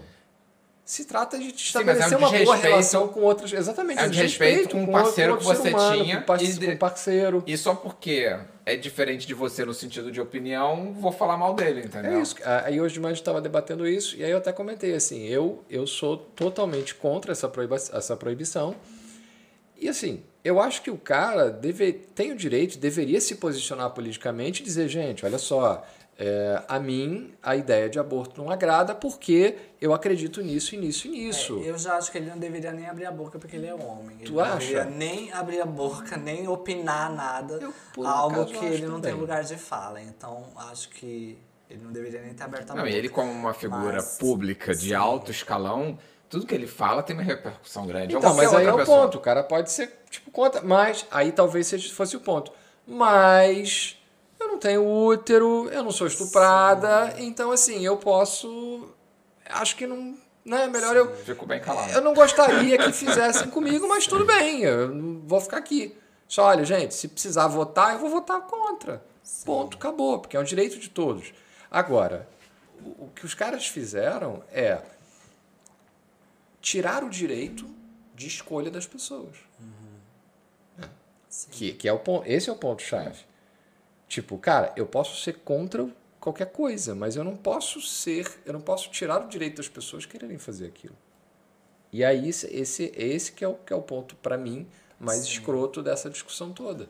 Porra, tá, e a coisa ganha uns contornos absurdos, né? Já, a- a- hoje na hora do almoço trouxeram uma situação que era o seguinte: os médicos norte-americanos estão todos de cu na mão, porque se a pessoa tiver um aborto espontâneo, isso pode dar problemas para ele. Porque aí, é aborto espontâneo ou não é? Sim. Aí você vai começar a ter gente que, que precisa interromper uma gravidez por uma questão de saúde, não vai poder? E vai correr atrás de outros meios, de Ou vai repente, correr atrás que de é outros pior, que dá meios. mais merda, né, É, cara? é, que aí tu é. vai, de repente, numa... Que nem no Brasil, tem clínica de Sim, aborto ilegal. Vai Aí a pessoa açougueiros da vida e, e daí. ferra tudo. Exatamente. entendeu? Então, Por quê? Porque as pessoas vão continuar fazendo. Sim. E, e, na minha opinião, eu acho que tem que continuar. Devem, é, é a opção delas. Sim. Eu não, não tenho essa É o ligação corpo toda. delas, é o corpo né? delas. a gente né? tem direito ao nosso corpo e a fazer dele o que a gente cada um quiser. sabe o que é melhor pra si. Né? É, E voltando ao caso da cirurgia, entra também a questão de muita gente falar pra mim, ah, mas eu acho que você não deveria fazer isso. Mas, Você não gente, tem que achar é você que tem que é saber. meu. Exatamente. Entendeu? Mas o pessoal te manda Mas mensagem por que assim, que cara. pessoal acha cara, que na boa. Eu, tenho, eu, tenho, eu já te falei a minha puto. razão. Eu já te falei a minha razão. Meu medinho. Não é, não é uma razão, Sim, é um medinho. sim, sim, não é, sim. não é, é um medinho. Mas qual é a razão que as pessoas apresentam? Por que, que eu acho que você não deveria fazer isso? Então, muita gente é, tem é, esse pensamento do, do que, ah, pode dar errado, pode, né? É, mas ahn, o que eu queria dizer é que existem médicos e médicos, assim como tem médico aqui em Portugal que faz esse tipo de cirurgia e que deu já muita merda. e que eu jamais faria. Qualquer coisa na vida Sim. é meio a meio. Mas, é, e, né, mas assim, houve casos, muitos casos, inclusive esse ano, e é um médico que já está se aposentando, então muita gente também va- falava pra mim, ah, por que, que você não procura fazer aqui em Portugal com médico tal? Eu tenho quê." uma outra pergunta sobre isso depois. E, e é um médico que já é idoso, está se aposentando e, e, assim, é uma cirurgia que os resultados não são satisfatórios e que tem um, um, um histórico muito grande de, de coisas que já deram ruins. E, e daí tem os médicos do Brasil também que eu conheço, que se você for comparar é o mesmo valor praticamente que daria aonde eu quero operar, que é na Tailândia, e que o cara é, é, é tipo. Não, não queria usar a palavra top, mas é. É a referência É na, a referência na maior, área, né? entendeu? Porque ele. ele Isso no Brasil ou na Tailândia? Na Tailândia. Ok. Ele é, ele é referência mundial nesse tipo de cirurgia. E ele vai desenvolvendo outras técnicas a partir da primeira técnica que todo mundo praticamente faz. Hoje em dia ele tem três tipos de técnicas diferentes. Uma delas, que é a última, você opera, no terceiro dia você já está andando pelo quarto, entendeu? Oi? É, e isso eu posso dizer porque eu tenho amigas que fizeram Sem muitos recentemente. detalhes, por favor. Sem gore details. Fizeram recentemente e conversava comigo lá da Tailândia e há três dias que ela tinha feito, ela já estava andando pelo quarto, entendeu? Então, e fora que o resultado é extremamente esteticamente, é, né? Não, é uma É, cirurgia sem margem pra erro. Tu tem que procurar sim. realmente o cara que é referência, né? Então, eu acho que uma cirurgia desse porte, desse nível, não dá pra gente fazer de qualquer jeito, é irreversível, não dá pra fazer, né, é, enfim, com açougueiro ali da esquina. A gente tem que sim procurar o melhor, sim procurar o que vai te trazer primeiramente segurança. É um médico que eu já mandei e-mail, já troquei informações, já vi fotos, vídeos, enfim, já pesquisei muito sobre isso, não só ele, como vários. E foi o que eu me senti segura, entende? Então eu acho que a partir do momento que você sente segurança naquilo, você tem que Claro. seguir aquele, né? E por esse caminho. Não adianta ninguém vir falar, nem me dar de graça com outro médico que eu não vou querer. Porque... Então, isso é um ponto, isso é um ponto muito relevante que tem a ver com a pergunta que eu queria te fazer, mas o argumento que você trouxe é muito bom. Eu acho que não tem, eu pelo menos sou uma pessoa que sempre, sempre que me perguntam qual é o melhor isso, qual é o melhor aquilo, eu vou dizer, cara, pra mim é esse. Claro. Sim. Por quê? Porque o melhor é um conceito extremamente relativo. Sim, melhor sim. É, um, é um conceito de comparação. Então vai depender de um para o outro. E existem um milhão e meio de razões para você escolher o seu melhor e eu escolher o meu. Mas o que eu ia perguntar é isso. ah, e eu vou até mudar um pouco a, a pergunta. O SUS faz a cirurgia de. Tem, tem uma sigla mais fácil do que rede? CRS. CRS, obrigado. CRS? Sim. Sério? Cirurgia de rede- redesignação Tá, sexual. depois me lembra de conversar um pouco sobre CRS. Ah, é, o SUS faz, não faz? Faz. O que que há, não vou dizer que há contra o SUS, mas você já explicou a tua escolha. Mas como é que é o posicionamento do SUS nesse segmento, digamos assim? Ou seja, como é que está o posicionamento do SUS na, na... É uma curiosidade minha, porque eu fotografei o casamento de uma, de uma menina que era enfermeira do Hospital Referência, ou da equipe Referência, não me lembro os nomes. É, e eu fiquei surpreso, porque foi naquela, naquele momento que eu descobri que o SUS fazia CRS e eu achei aquilo foda. Achei assim, para mim achei foda daquilo tá no SUS enquadrado ali, achei do caralho. E onde é que o SUS está enquadrado, está posicionado nesse, nesse, ah, nesse segmento global? Pelo que você pesquisou. Como é que você enxerga, as- ou não, ou não, A, a, a que eu acho que ele quis dizer Não, é a questão de ser, o tipo, SUS e o que o os- SUS em entrega. termos de qualidade É uma boa o referência entrega, comparada ao padrão Não. de melhor hoje? Não, não, não. Eu tava tentando entender a pergunta. O SUS eu já conheço antes de sair do Brasil, já havia procurado ele para fazer essa cirurgia. É uma cirurgia que também é, não tem resultados satisfatórios, mas além, além disso, são anos de espera na fila. Ah, é. Anos. E eu falo de 5, 6, 10 anos de espera na fila. Não fazia ideia. além de você passar por um é, tratamento ao qual eu já passei, que são anos de psicólogo, psiquiatra, urologista, é, Enfim, tem outro médico que eu esqueci. É o.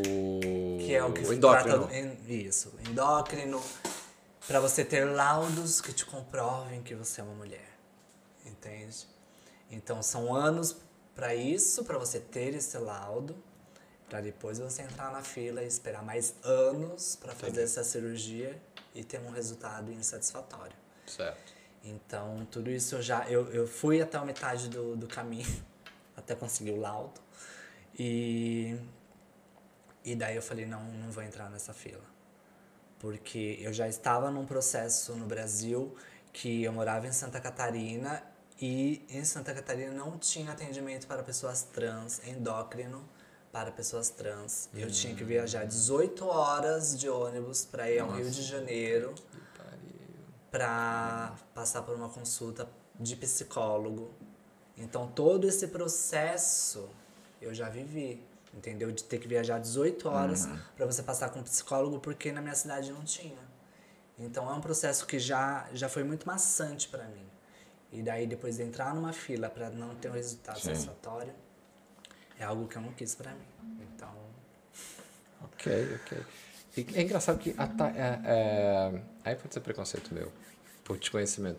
Mas quando você fala Tailândia, me dá uma aflição. sim, Porque, tipo, Você, o que, que a gente sabe da Tailândia? Você acha cara? que não tem nada Você vê um. Não, eu, você- eu, eu penso Tailândia, eu vejo quase um filme do Rambo. Aquela coisa meio rural, assim, um negócio meio tosqueira.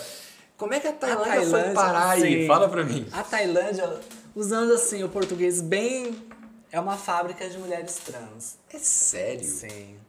As, as cirurgias estéticas e, e de CRS é, melhores, os melhores resultados vêm da Tailândia.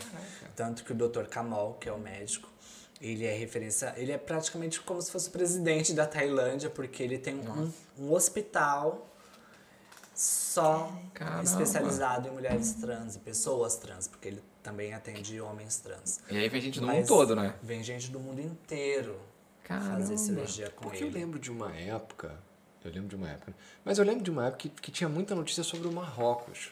Eu acho que, não sei se foi antes do SUS entrar e fazer, mas tinha uma história de muita gente que ia no Marrocos fazer, e era muito...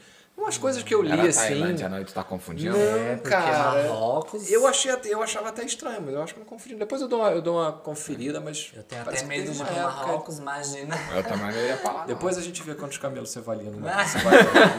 Mas eu tenho aqui um simulador de camelos. Eh, e, aí, e aí, pra fazer essa cirurgia, custa esse valor que você botou pra. re- É 17 mil, né? Sim, 17 mil ah, só a cirurgia. Porque, porque assim, na Tailândia. Tem viagem, ele não, tem ele não hospedagem, tem um monte de aceita- Ele coisa, não né? aceita outra moeda que não seja da Tailândia, que é o Ba. Que já deve ser uma vantagem, porque um euro deve valer assim uns. E daí, a né? Você vai cirurgia- chegar com tipo um trilhão de bares. Ah, milionário, né? A cirurgia é não sei quantos Bas, que daí, quando você manda um e-mail pra eles, eles já mandam o e-mail. Tantos ba, o valor da cirurgia é tanto em euro, tanto em real, tanto em dólar, tanto não Nossa, sei o quê. caras já estão entendeu? a trabalhar com o E mercado daí, global. É, sim. E daí só a cirurgia, mais a internação, porque eu tenho que ficar 25 dias lá. E daí, pra vocês terem ideia, é, ele tem um hotel do lado do hospital. Uau, puta estrutura, né? Que você fica no hotel, lógico, depois que você passa ali pela sala né, da enfermagem, fica uns dias lá, e depois você vai terminar sua recuperação no hotel. E ele tem um hotel somente para as pessoas se recuperarem. Então, a, a cirurgia mais 25 dias de hospedagem dá mais, mais assim, todos, né? Tudo, tudo que. ir, tudo, né? Não, não. Funciona de só, visto, essas só coisas a pra lá. cirurgia, é só a cirurgia e a internação é 17 mil. Daí fora a minha Sim, mas você alimentação. vai ter mais as outras coisas. mas é. Fora, fora todo, todo o resto, né? Que Quem vai contigo? eu vou sozinha a Vai partir. fazer, alguém tem que ficar pagando as contas, filho. Ninguém, ninguém vai falar A contigo. partida eu vou sozinha, mas assim, eu combinei com meu marido que ele tentasse ficar pelo menos os três primeiros dias, que são os dias Sim. de maior risco, digamos assim. Aí pode pegar 15 dias de férias É, e depois não ele trabalha volta. remoto, não. Mas assim, eu trabalho Trabalha remoto. Se remoto precisar, também, eu fico lá. Tailândia, gente, tô dentro. Pois é. ele trabalha remoto também. A gente não parou pra pensar muito assim, porque eu tô com essa ideia desde janeiro e a partir de quando a gente pensou nisso, eu vou sozinha mesmo e não tem mal. Mas, levando em consideração que hoje em dia ele trabalha remoto, daria Mas também, Já mesmo joguei indo- semente errada. Eu quero ficar 15 dias tranquilão, feliz no porto, sossegado. mesmo você indo sozinho, pelo que você tá falando, é uma puta estrutura ali pra dar todo apoio pra pessoa que Sim, vai, né? Eles têm até uma enfermeira que fala português. é, e tem gente que vai te buscar no aeroporto, te leva pro hotel, pro hospital, pro hotel, enfim. Então tem toda essa eu, tô, estrutura. eu tô assim, eu tô impressionado, cara. Eu tô conhecendo uma Tailândia que eu não fazia ideia. É uma coisa A muito minha amiga louca foi isso. operar em dezembro e daí ela me mandou uma foto do quarto, né? Ela tava no quarto. Até a água tem o nome do doutor. Nossa. Ele manda no país, pelo que você tá Sim, falando, realmente sim. é ele que manda lá. Sim. O maior concurso mundial de beleza trans acontece na Tailândia. É o Miss International Queen. E se eu não me engano aconteceu agora esse mês. E, e é na Tailândia. E ele é o maior patrocínio. A ganhadora, se ela não for operada, ela ganha operação, ganha operação do que ela quiser no, no, no hospital dele. Pô. Fora prêmio em dinheiro e tudo mais, né? Sim, sim.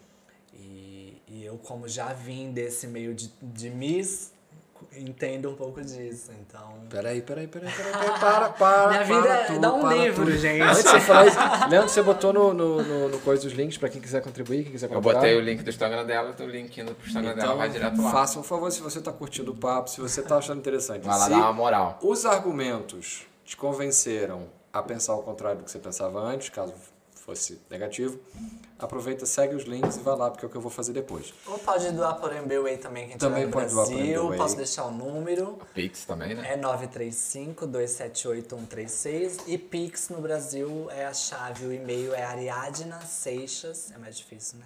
ariadnaseixas.gmail. Se quiser mandar pro meu também, pode mandar. É, fazer cirurgia também, cara? cara, se eu pudesse... Você já viu o Walter Carbon? Aquele seriado do Netflix Já que o pessoal vi. troca de corpo? Eu vi só a primeira temporada que eu não gostei do ator quando mudou, mudou pra segunda. Esse foi preconceito seu, Eu só acho o cara é. Né, Esse seriado já. Cara, o, negócio é o seguinte, o, o- é um futuro que o seu, tudo, toda a sua consciência tá num, Num chip. Porra, num chipzinho que você Tipo um troca. memory card, tá ligado? Então o, teu, o corpo passa meio que a ser descartável. Então, por exemplo, se eu quiser, ah, pô, agora hoje eu vou alugar um corpo de mulher e vou sair de mulher. Isso eu topava. Isso é a tua cara, tua Agora, cara, a ideia de algo irreversível, eu adoraria ser mulher um pouquinho, mas eu também adoro ser homem. Então eu acho que. Entendeu?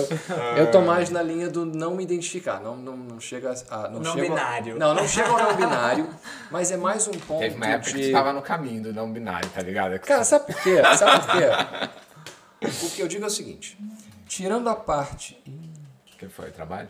É, mas daqui a pouco. Tirando a parte do, do da identificação.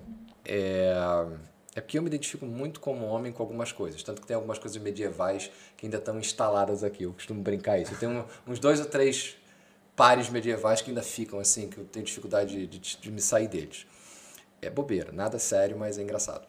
É, o ponto é: se não há papel de homem e papel de mulher, porque isso tem muito a ver com papel. Tirando, quando a gente tira a parte do corpo. Quando o corpo não é um incômodo, porque o corpo é biologia. Tanto que você pretende fazer uma, uma transformação, uma cirurgia, uma cirurgia para definitivamente transformar o seu corpo. Isso é biologia. Sim.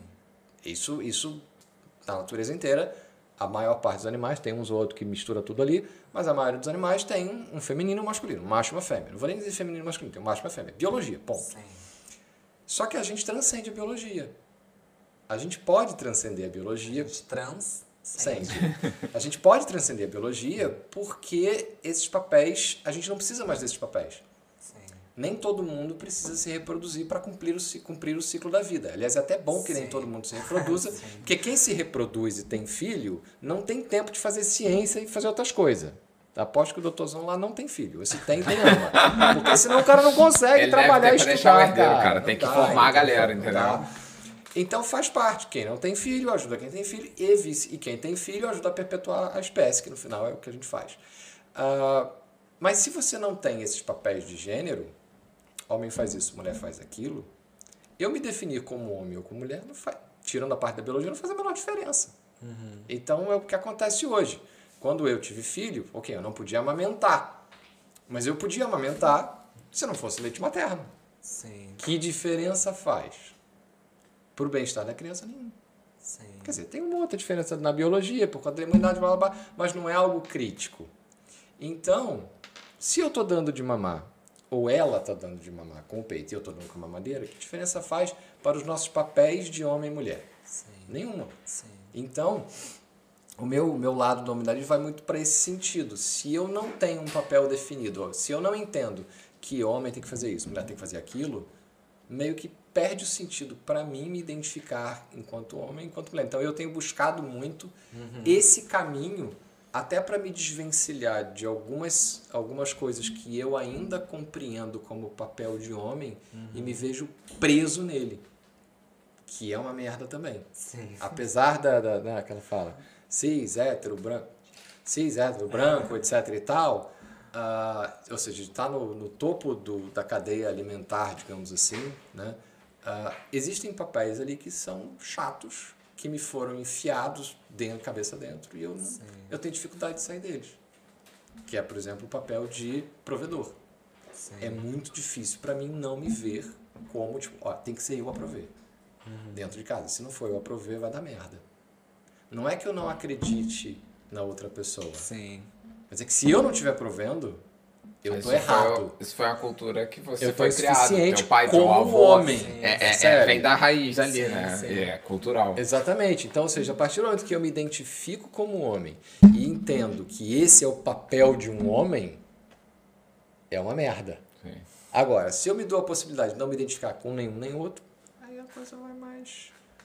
Então eu tô indo mais por esse caminho atualmente, entendeu? Sim.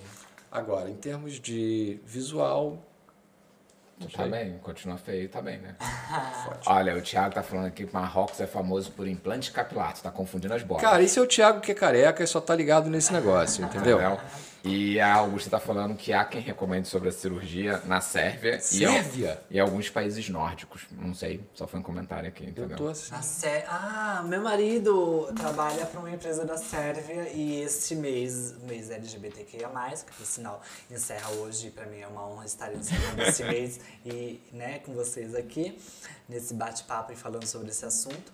E a Sérvia, sim, é uma referência nesse tipo de cirurgia porque teve algo... Teve um evento na empresa dele e foi falado sobre esse assunto. E eu não sabia. Também não eu sabia, fiquei- né? eu Tô fiquei assim. besta Ah, que a eu Sérvia seria uma opção também de cirurgia, apesar de não conhecer nenhum médico lá. Mas É algo questão de que a se gente comparar as referências, pode né? pesquisar também. Exatamente, questão de pesquisar. E fala um pouquinho também do seu, da sua experiência como empreendedor aqui. Você, no Brasil, tinha o negócio dos donuts. Sim, sim. E replicou o negócio aqui, que era excelente, entendeu? Que eu Sim. fiquei muito triste quando você saiu, porque, porra, os donuts eram muito bons. Sabe, o Thiago falou que não é careca. Ah, não, Deve eu ser sei, por isso que ele sabe que eu o sei que o Marrocos- Thiago não é careca, porque é o Thiago que foi Você contratado. teve no conhece. Marrocos, Thiago? né? É o Thiago que joga com a gente.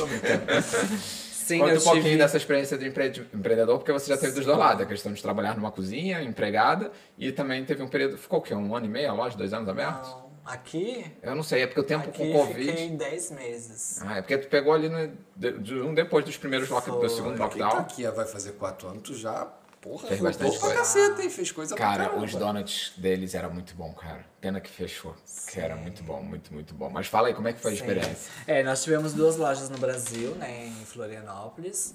Ah, foi muito bom, foi uma experiência muito legal, porque a gente resolveu empreender e como todo empreendedor, né, a maioria, no caso, a gente começou a fazer os donuts em casa e tudo mais, e através do Instagram o negócio foi crescendo. E daí nós tivemos a oportunidade de participar de um programa de TV lá no Brasil, na Rede Globo onde a gente ganhou uma food bike do programa. E daí legal. isso deu uma visibilidade muito grande pra gente e, e- e a gente cresceu mais ainda e abrimos as lojas. E daí como eu sempre militei todos os meus funcionários eram pessoas trans. Eu fazia questão de ter funcionários apenas trans. E justamente para dar oportunidade né que sempre nos foi negada e e quando a gente decidiu é, morar fora, né? Não preciso nem dizer o motivo. Quando de tudo que cujo ganhou. É só pegar o ano, 2019. Foi.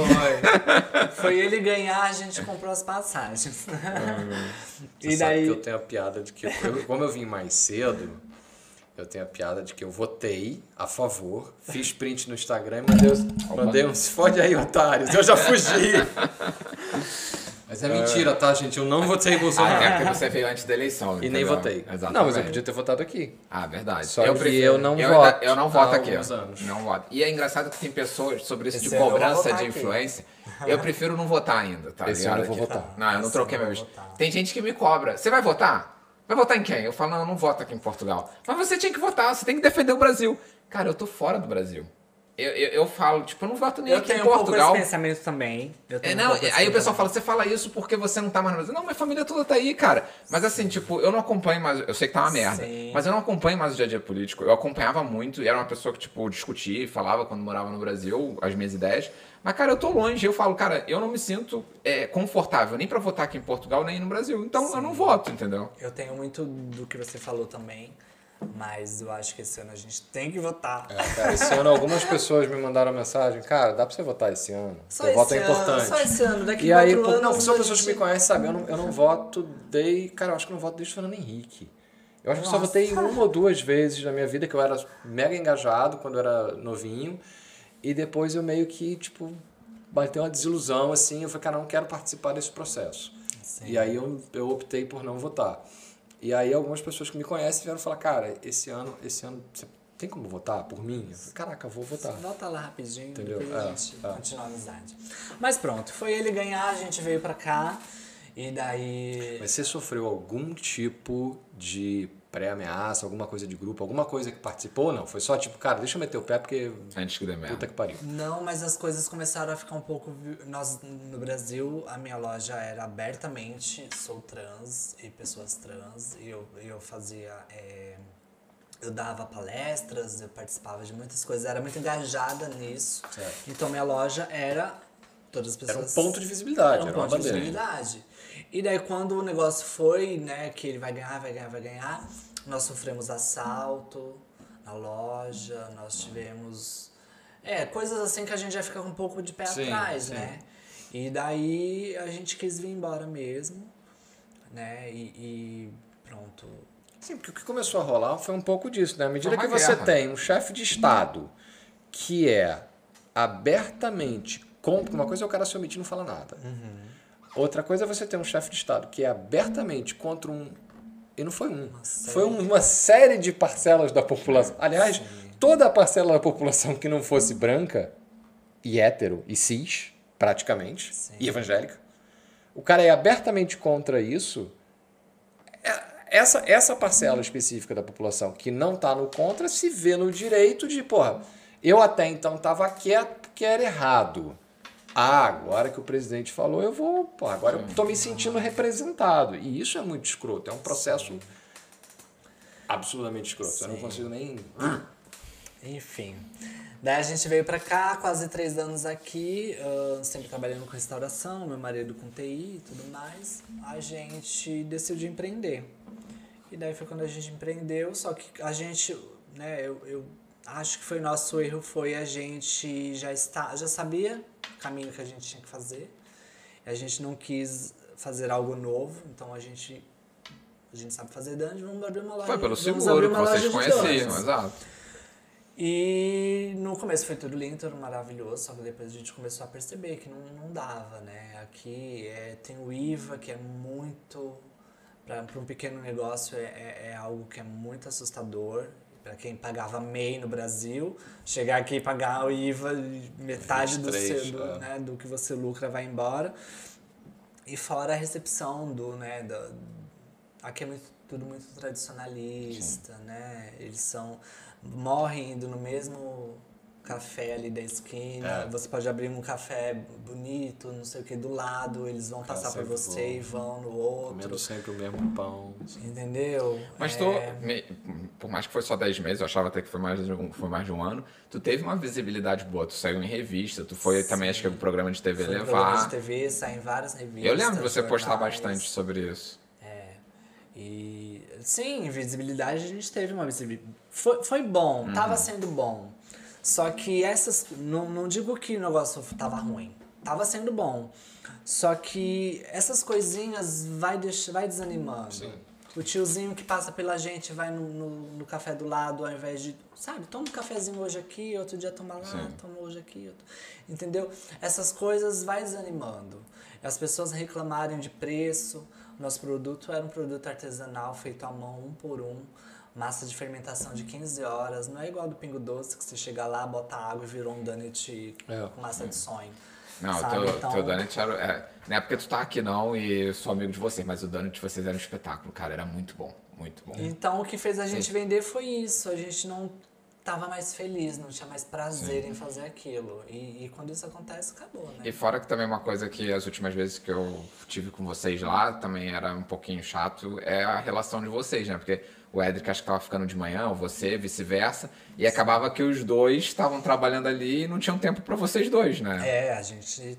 Porque no Brasil a gente teve funcionários, apesar de sempre nós estarmos sempre ali na loja, mas é, o Edric tinha o tempo dele, eu tinha o meu. E, e agora que não, era só nós dois, né? E a gente passava o dia todo muito na mais loja. cansativo. É muito mais cansativo. Negócio de comida e é muita pressão em cima, aquilo que a gente falava mais cedo da Zai, né? Tem toda Uhum. uma pressão e tem tudo. É foda. Eu, assim, a minha experiência com o negócio de comida foi como filho de gente que teve negócio de comida. Uhum. E, e os meus pais deixaram o negócio de comida porque os dois filhos estavam virando meio indígenas. Ah. assim. Estavam perdendo a linha, porque realmente havia quase que um abandono ali, porque o negócio demanda muito, né? Sim. Sim. Né, eu, eu, eu via quando vocês começavam a postar, tipo, seis e meia da manhã vocês já estavam lá mexendo na massa pra começar 10, 11 horas, né? Sim, isso é porque nós a, a massa foi desenvolvida por nós, né? Nós tivemos no Brasil já meu marido já tinha morado nos Estados Unidos há alguns anos, então ele já sabia como que era donuts e a gente começou a desenvolver uma massa nossa, porque a gente não queria sonho, a gente queria uma massa de donut tradicional americano. E a gente foi acho que uns três meses testando várias massas até que a gente chegou na nossa, que nós criamos. Então as lojas do Brasil tinham essa massa, aqui também era essa Uhum. massa. Só que daqui, aqui como os produtos são diferentes, a gente percebeu que tinha que uma testando, diferença do né? açúcar, da farinha e não sei o que, a gente acabou fazendo uma outra massa. Botar umas gemas a mais para adaptar o paladar local, né? É, pois Umas é. 5 gemas a mais. umas 30 gemas a mais. então a gente desenvolveu uma outra massa a partir da nossa massa que a gente tinha. E daí a gente não precisava acordar tão mais cedo, porque no Brasil a gente entrava na loja 3 horas da manhã. Nossa. Ui. Eu achando cedo já que 6 isso, horas. gente? Era. Mas assim, o, a gente fa fazia no Brasil muito mais danos, né? Era 300 danos no mínimo por dia. E a gente trabalhava com sold out, que era o mesmo é, conceito que a gente tinha aqui. Ou seja, a gente produz, sei lá, 100 donuts, a par- abriu a loja às 10 horas, acabou às 11, a Fechou. gente fecha e vai embora. Sim. Entendeu? E era um conceito novo que a gente trouxe pra cá, Sim. que não existia. Então, o português até entender, chegava lá, porque no Google tava lá, a loja das 10 às, o- às 6, chegava lá às 5 horas, Ih, a loja tava desse. fechada, Já eles queriam morrer. amanhã. É, eu sou desse. Queriam morrer, entendeu? Como Tanto assim? a que loja quando eu ia lá, eu no Google. acompanhava pelo Instagram pra ver. Deixa eu ver se ainda tá aberto, entendeu? E daí isso era uma coisa que a gente também trouxe do Brasil, que nossa comunicação era no Instagram. Então, ah, gente, falta 10 Era danos pra no acabar. chat. No Instagram aqui, há 3, Então, 4 tipo, aqui atrás, o pessoal tá no tava- SMS, SMS, Exatamente, é. Facebook, então, tipo, não rolou. Então, foi mais ou menos por aí. Mas hoje, por exemplo, se rolasse assim, uma, uma parada mais específica, tipo, sei lá, vou viajar, vou trazer pro meu segmento, porque é uma coisa que eu via muito. Aqui eu nunca vi. Mas eu via isso no Brasil, que era mal barato. Você tinha nos casamentos, você tinha às vezes segmentos específicos. Então, você tinha o bibi no casamento, você tinha. ah, esqueci o nome daquele sorvete. Tinha aquele hot dog também, não era? O genial. Genial. O genial, pelo amor de Deus, né, gente? Tinha um Globo, biscoito Globo. Biscoito. Não, mas tinha, tinha coisas que eram específicas. Então, por exemplo, a. Ai, porra, a sorveteria do Rio.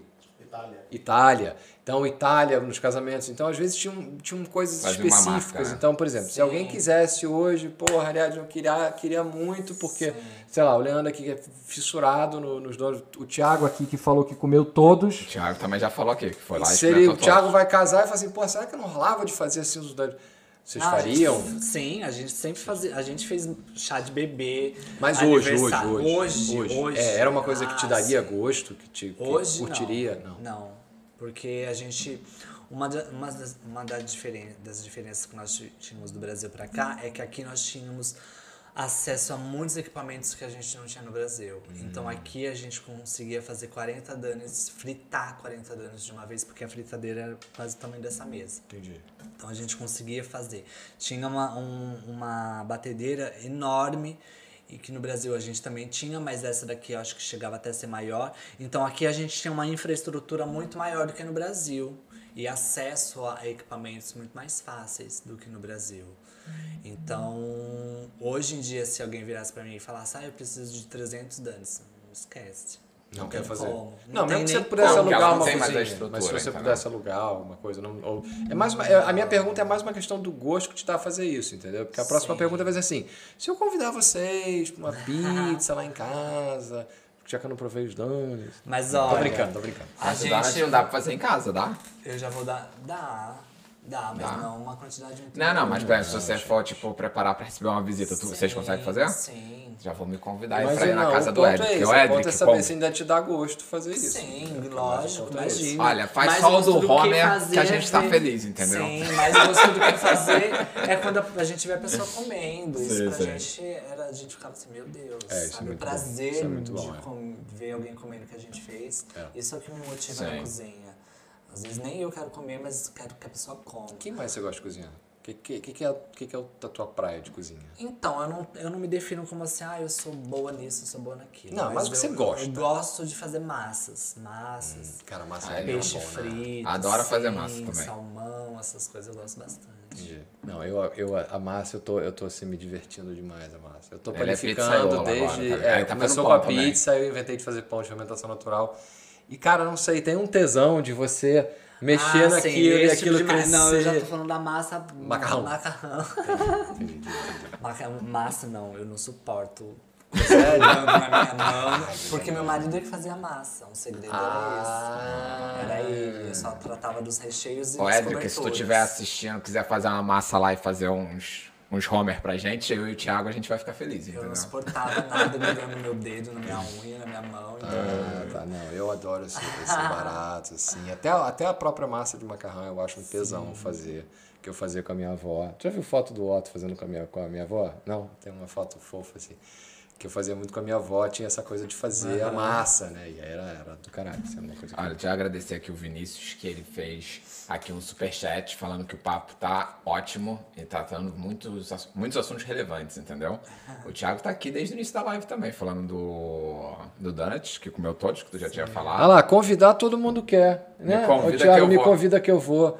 Caça um dinheiro aí, filho. Ué, assim não. Thiago, faz uma doação aí lá pra área que de repente tu conversa com ela. no entendeu? final, de, olha só, no final desse podcast, eu vou entrar no meu MB Wave, vou ver quantas doações Ó, caíram durante essa live. eu vou falar, galera, que é pão dura, então já Eu vou, sei. já vou te dar. já vou- A galera, isso é uma coisa que eu falo, cara, a gente se doa tanto.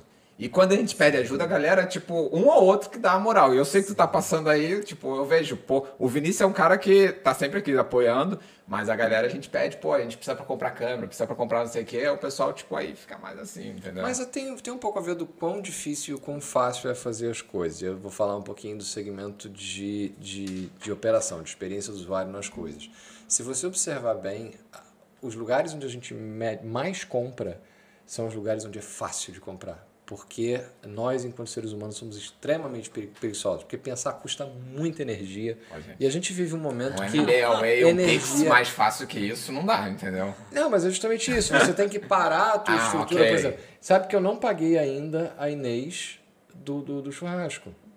Entendi. Por quê? Porque meio que não parei no Mas espaço isso, mental. Isso é verdade. Eu- E eu, tenho um depoimento de um, de um amigo meu, que é seguidor, mas é amigo, e que falou que a irmã dele queria fazer a doação.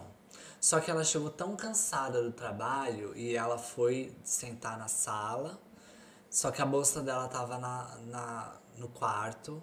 E aí, E ela era. não é doou não porque ela tava tão cansada que até ela ir no quarto, Sim. pegar o cartão pra fazer a doação, Já é o motivo pra número, Sim, sim. já era motivo pra ela não doar. Não, não, e eu falo, tipo, por exemplo, aqui, por exemplo, o, no, nas próprias lives do YouTube, o chat, ele esconde o botão do like.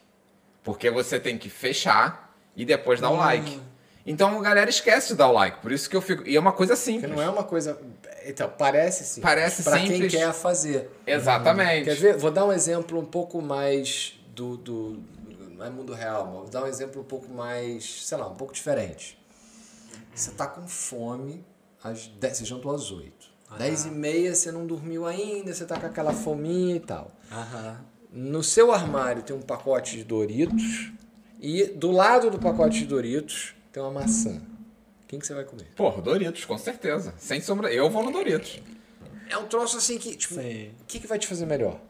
A maçã. A maçã. Só que a maçã você vai ter que pegar. Eu que sou fresquinho, vou cortar. Eu gosto de comer a maçã cortadinha, Sim. eu não gosto de ficar trincando a maçã. Ou seja, a gente, cara, é. é a lei- Não, a gente vai pelo que é mais pelo fácil, que isso é verdade. Então, se for vezes, mais fácil e confortável pra gente, a gente vai pelo que é mais fácil. Só se não for confortável que vai pro outro Se, caminho. for, se fosse uma coisa do tipo, Opa. ó, aperta aqui, a pessoa apertou, não precisa nem confirmar, aperta aqui, bota o dedo atrás no negócio e ponto, foi. E é isso, Não. que, é isso que, por exemplo, As coisas hoje têm que ser intuitivas, entendeu? Até mesmo em relação à cirurgia, quando a gente eu entro lá e coloco o link, né? Dá até a pessoa. Só Sim. da pessoa ter que clicar. Aí no tem que se registrar. Colocar o número do Cartão. cartão. Ah, Exatamente. A pessoa no meio do caminho já perdeu o processo. Como não é uma coisa que tem aquela motivação toda, uma coisa, ah, se calhar até fazia. Olha. eu acho que tem muito Ah, disso também. Shein, clica lá Clica lá, isso é verdade. Os é. saldos Não, agora, tá todo mundo É. clicando Clica nos links. Mas é isso, mas é Mas isso então, mas aí tu tem o incentivo da compra, né? Não é Mas é porque isso vai te trazer um benefício. Exatamente, É, vai trazer um conforto, incentivo, sabe? qual é? Esse incentivo. Olha, a gente podia fazer um esquema. O que, que você acha de a gente fazer uma campanha de nudes meus para doações? Não? Faça um calendário. Não. Esse Não? aqui gosta, ele não é nude, porque o Instagram não pode, mas ele gosta de postar fotos sensuais, entendeu? Mas ele faz foto. Não é sensual que a pessoa com meu tipo físico não é sensual. Tá bom. É, é, é artístico. fo- foto artística. Sensual é tá? quando a pessoa é gostosa. Instagram dele é No fechado. meu caso é artístico. E aí, tipo, é engraçado que ele posta sempre de manhã. Sim. Aí ele vai e posta, a gente tá acordando, e todos os amigos falam isso. É vai o nosso bom dia. sensual. É a foto sensual dele. Não tá mostrando nada, mas é a foto sensual dele. Ah, mas vai que dava certo, cara. Olha, É um pessoal, se vocês quiserem comprar o calendário do Stefano É sensual. foto motivacional pro dia. É motivacional, né? Exatamente. Tipo assim, se você não doar, amanhã eu Não, mas foto olha, pior ainda. O, o- no outro dia, Melhor ele, não. ele tava sem postar há muito tempo. Eu e o Helder reclamamos. o Helder normalmente tá aqui, hoje não tá. Falando, porra, cara, cadê o bom dia seu? A gente não tá te vendo, Cadê entendeu? o bom dia? Bom dia, bom dia. Olha, o Vinícius tá falando que lá no Rio tem uma loja de donuts bombando, que o nome é Poison, Poison Donuts. E perguntou qual era o nome da loja. Era Opo Donuts. o nome. Aqui era, Aqui era.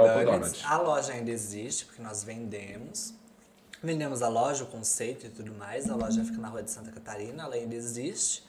Ah, só não somos nós que estamos mais fazendo, né? Mas ela tá lá. Não sei também como é que tá. Também não porque sei, mão é mais. mão, É. a massa é a mesma, mas mão é mão. como ele é então, político. Não sei.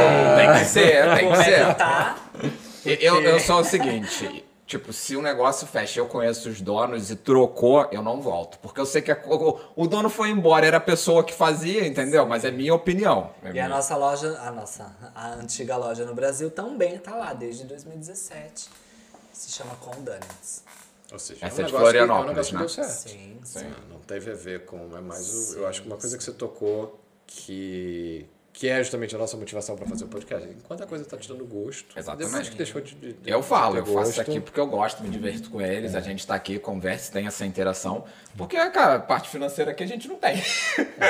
E É mais pelo gostar. E ainda nesse, nesse segmento de empre- empreendedorismo, ah, era para eu ter lançado, na realidade, esse mês.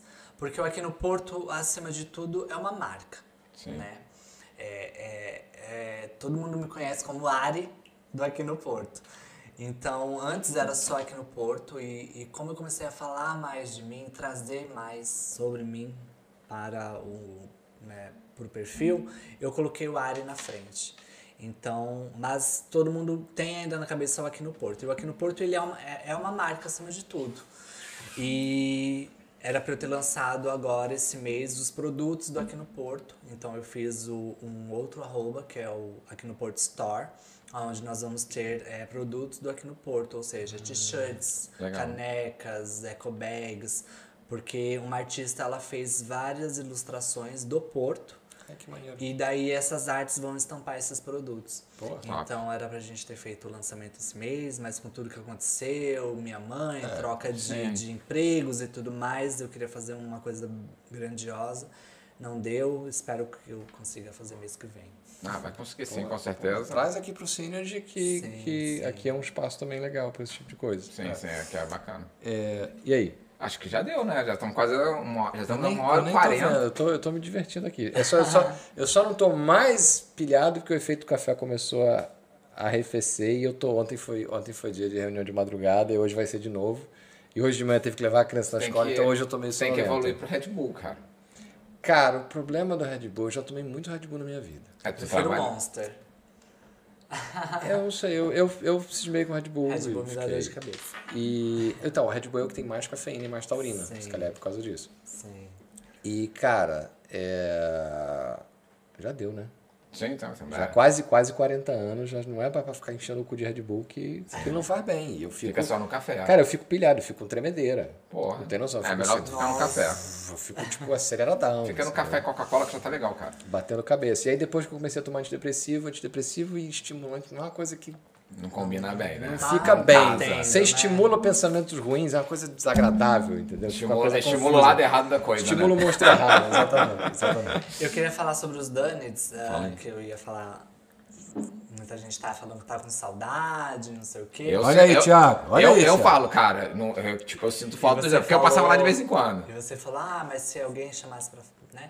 Ah, uma das ações do Hard Rock é vender a nossa sobremesa, os nossos donuts, no menu deles. E se eu não me engano, é mês que vem ou em agosto. Pô. Que daí nós vamos Legal. lá dar treinamento pro pessoal do Hard Rock, vamos né, ensinar nosso modo de fazer, Sim. a nossa massa. E vai entrar no menu do Hard Rock Top. os donuts. E daí, obviamente, né, a venda dos donuts vai Claro. pra cirurgia. Então, é uma coisa aí, já fica a dica pra vocês. Aí, já Pronto, fica já fica. esperto, Thiago, já vai reservando o dinheiro para nos convidar para ir lá no Rádio Rock Exatamente. comer. Vamos todos. Se você pagar o meu almoço no Rádio Rock, eu pago o donos para você. Olha, o valor do Donut deve ser quase tanto quanto o almoço, cara. Sabe que no Hard Rock nada é Cara, barato, mas entendeu? fica tudo elas por elas. Exatamente. O importante é a bagunça. Isso que eu ia falar, o importante é a socializar e bagunça ajudar, E entendeu? perturbar e ganhar um almoço grátis do Thiago. Exatamente. Isso é mais importante do que E tem mais coisa. alguma pergunta para nossa convidada? Cara, eu tenho um milhão de perguntas e a gente pode continuar fazendo isso eternamente. A gente marca mais pra frente um podcast parte 2. Parte 2, é. Exato, Tem exato. muita, muita história ainda. Exatamente. É, eu adorei escutar essas histórias em tão pouco tempo, quanta coisa que você já fez aqui. E eu acho que eu já sou seguidor de por tabela, até porque eu ando meio afastado do, do Instagram, meio com preguiça. Tipo, só, eu sou aquele cara que você Sim. chega lá, bota uma foto pra zoar e vai embora, nem vê o que, que nego comentou. Sim. E, mas, cara, foi muito bom. Obrigado demais por você estar aqui. Obrigada eu. Ah, obrigado por você estar por você estar aqui dentro desse contexto confuso que está agora a tua vida em função dessas coisas que você relatou. Sim. Então assim, eu tenho que te agradecer mais ainda. Você está aqui enquanto tua mãe está lá, então desejamos o melhor Espero para tua melhore, mãe, que tudo de bom para ela. E ela tá onde? Está no Rio ou não? Tá em São Paulo? Tá em Presidente Prudente, interior de São Paulo. Peraí, eu sou do Rio, gente, eu não sei essas coisas. É não. interior de São Paulo. Interior de São Paulo sabe que é uma Eu grande. sei, eu interior sei o de São nome, Paulo e Goiás, a gente Prudente. sabe a Agora, diferença. perguntem qual localização no mapa que eu não vou saber, Também entendeu? sei. É, entendeu? Sabe que o carioca que é carioca, ele não sabe a diferença do interior de São Paulo pro interior de Minas para Goiás. Para mim, o interior de São Paulo vai de Saiu São, de São Paulo, Paulo capital, já fica difícil. até a Amazônia. Sacanagem. Não, mas obrigado cara, por ter de bom. participado de novo aqui também, porque como ela já tinha participado de live. é, e a live, e a área é parceira aí, sempre que tem coisas, ela sempre me convida também sempre que eu posso a gente tá junto nisso aí. Sim, sim. Obrigada eu, gente, pelo convite. Foi um prazer também te conhecer, estar aqui novamente. E esperamos no final do ano comemorar aí você ter atingido a meta, entendeu? Aí te Sim. chamamos de novo, porque aí no final do ano a gente faz, falando do Natal do Bem, que acredito que você vai fazer novamente. Esse ano não. Não vai fazer? Não, Mas, porque como senão, é, enfim. É muita coisa, é né? muita Cabeça. coisa. Eu, não, eu sei o trabalho que dá é você montar toda aquela Mas teu estrutura. plano é viajar o quê? Em janeiro para operar. O plano é. Entendi. Espero conseguir. Bem, então a gente volta aqui pra comemorar que você vai ter com, cer- com certeza atingido a meta. A galera vai ajudar, espero que o pessoal ajude. E aí a gente faz um podcast antes de você viajar, entendeu? Tá bom. Beleza? Já fica o convite aí pra dezembro. É isso. Sim. Ou então depois, né? Ou depois. Não, depois é Seria- com certeza. Seria depois Com, com interessante, certeza né? depois, pra contar Pra como é que foi a experiência. Porque você sim. compartilhou várias coisas aqui que, tipo, a gente não fazia a mínima ideia e vai trazer muito mais coisa quando você voltar de lá, né? Sim, sim. Beleza? Beleza? Obrigadão. Obrigada, Obrigado. obrigada eu. É isso, vamos encerrar. Encerramos. encerrar, Encerramos. exatamente. Então, Pessoal. agradecer mais uma vez, como sempre, o apoio incondicional do Synergy. Exatamente. Helder, dizer que você fez muita falta aqui hoje. Como sempre. Como sempre.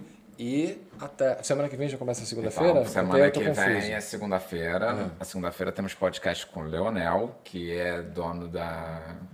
Ele é da parada. Ah, esqueci o nome, mas ele é especializado em churrasco americano, tá ligado? Então, ele é cliente do Edu, o Léo. É, tu não conhece, mas a comida dele é boa. Já fui lá no restaurante dele, é top, Só entendeu? saber de negócio de comida. É carioca. Alexandre, tu que também já foi lá.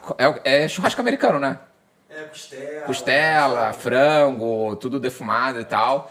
Se, se ele trouxesse uma paradinha aqui, ia ser top, entendeu? Mas, mas é, é gostoso a parada. Já fui lá uma vez. O Alexandre também já foi lá.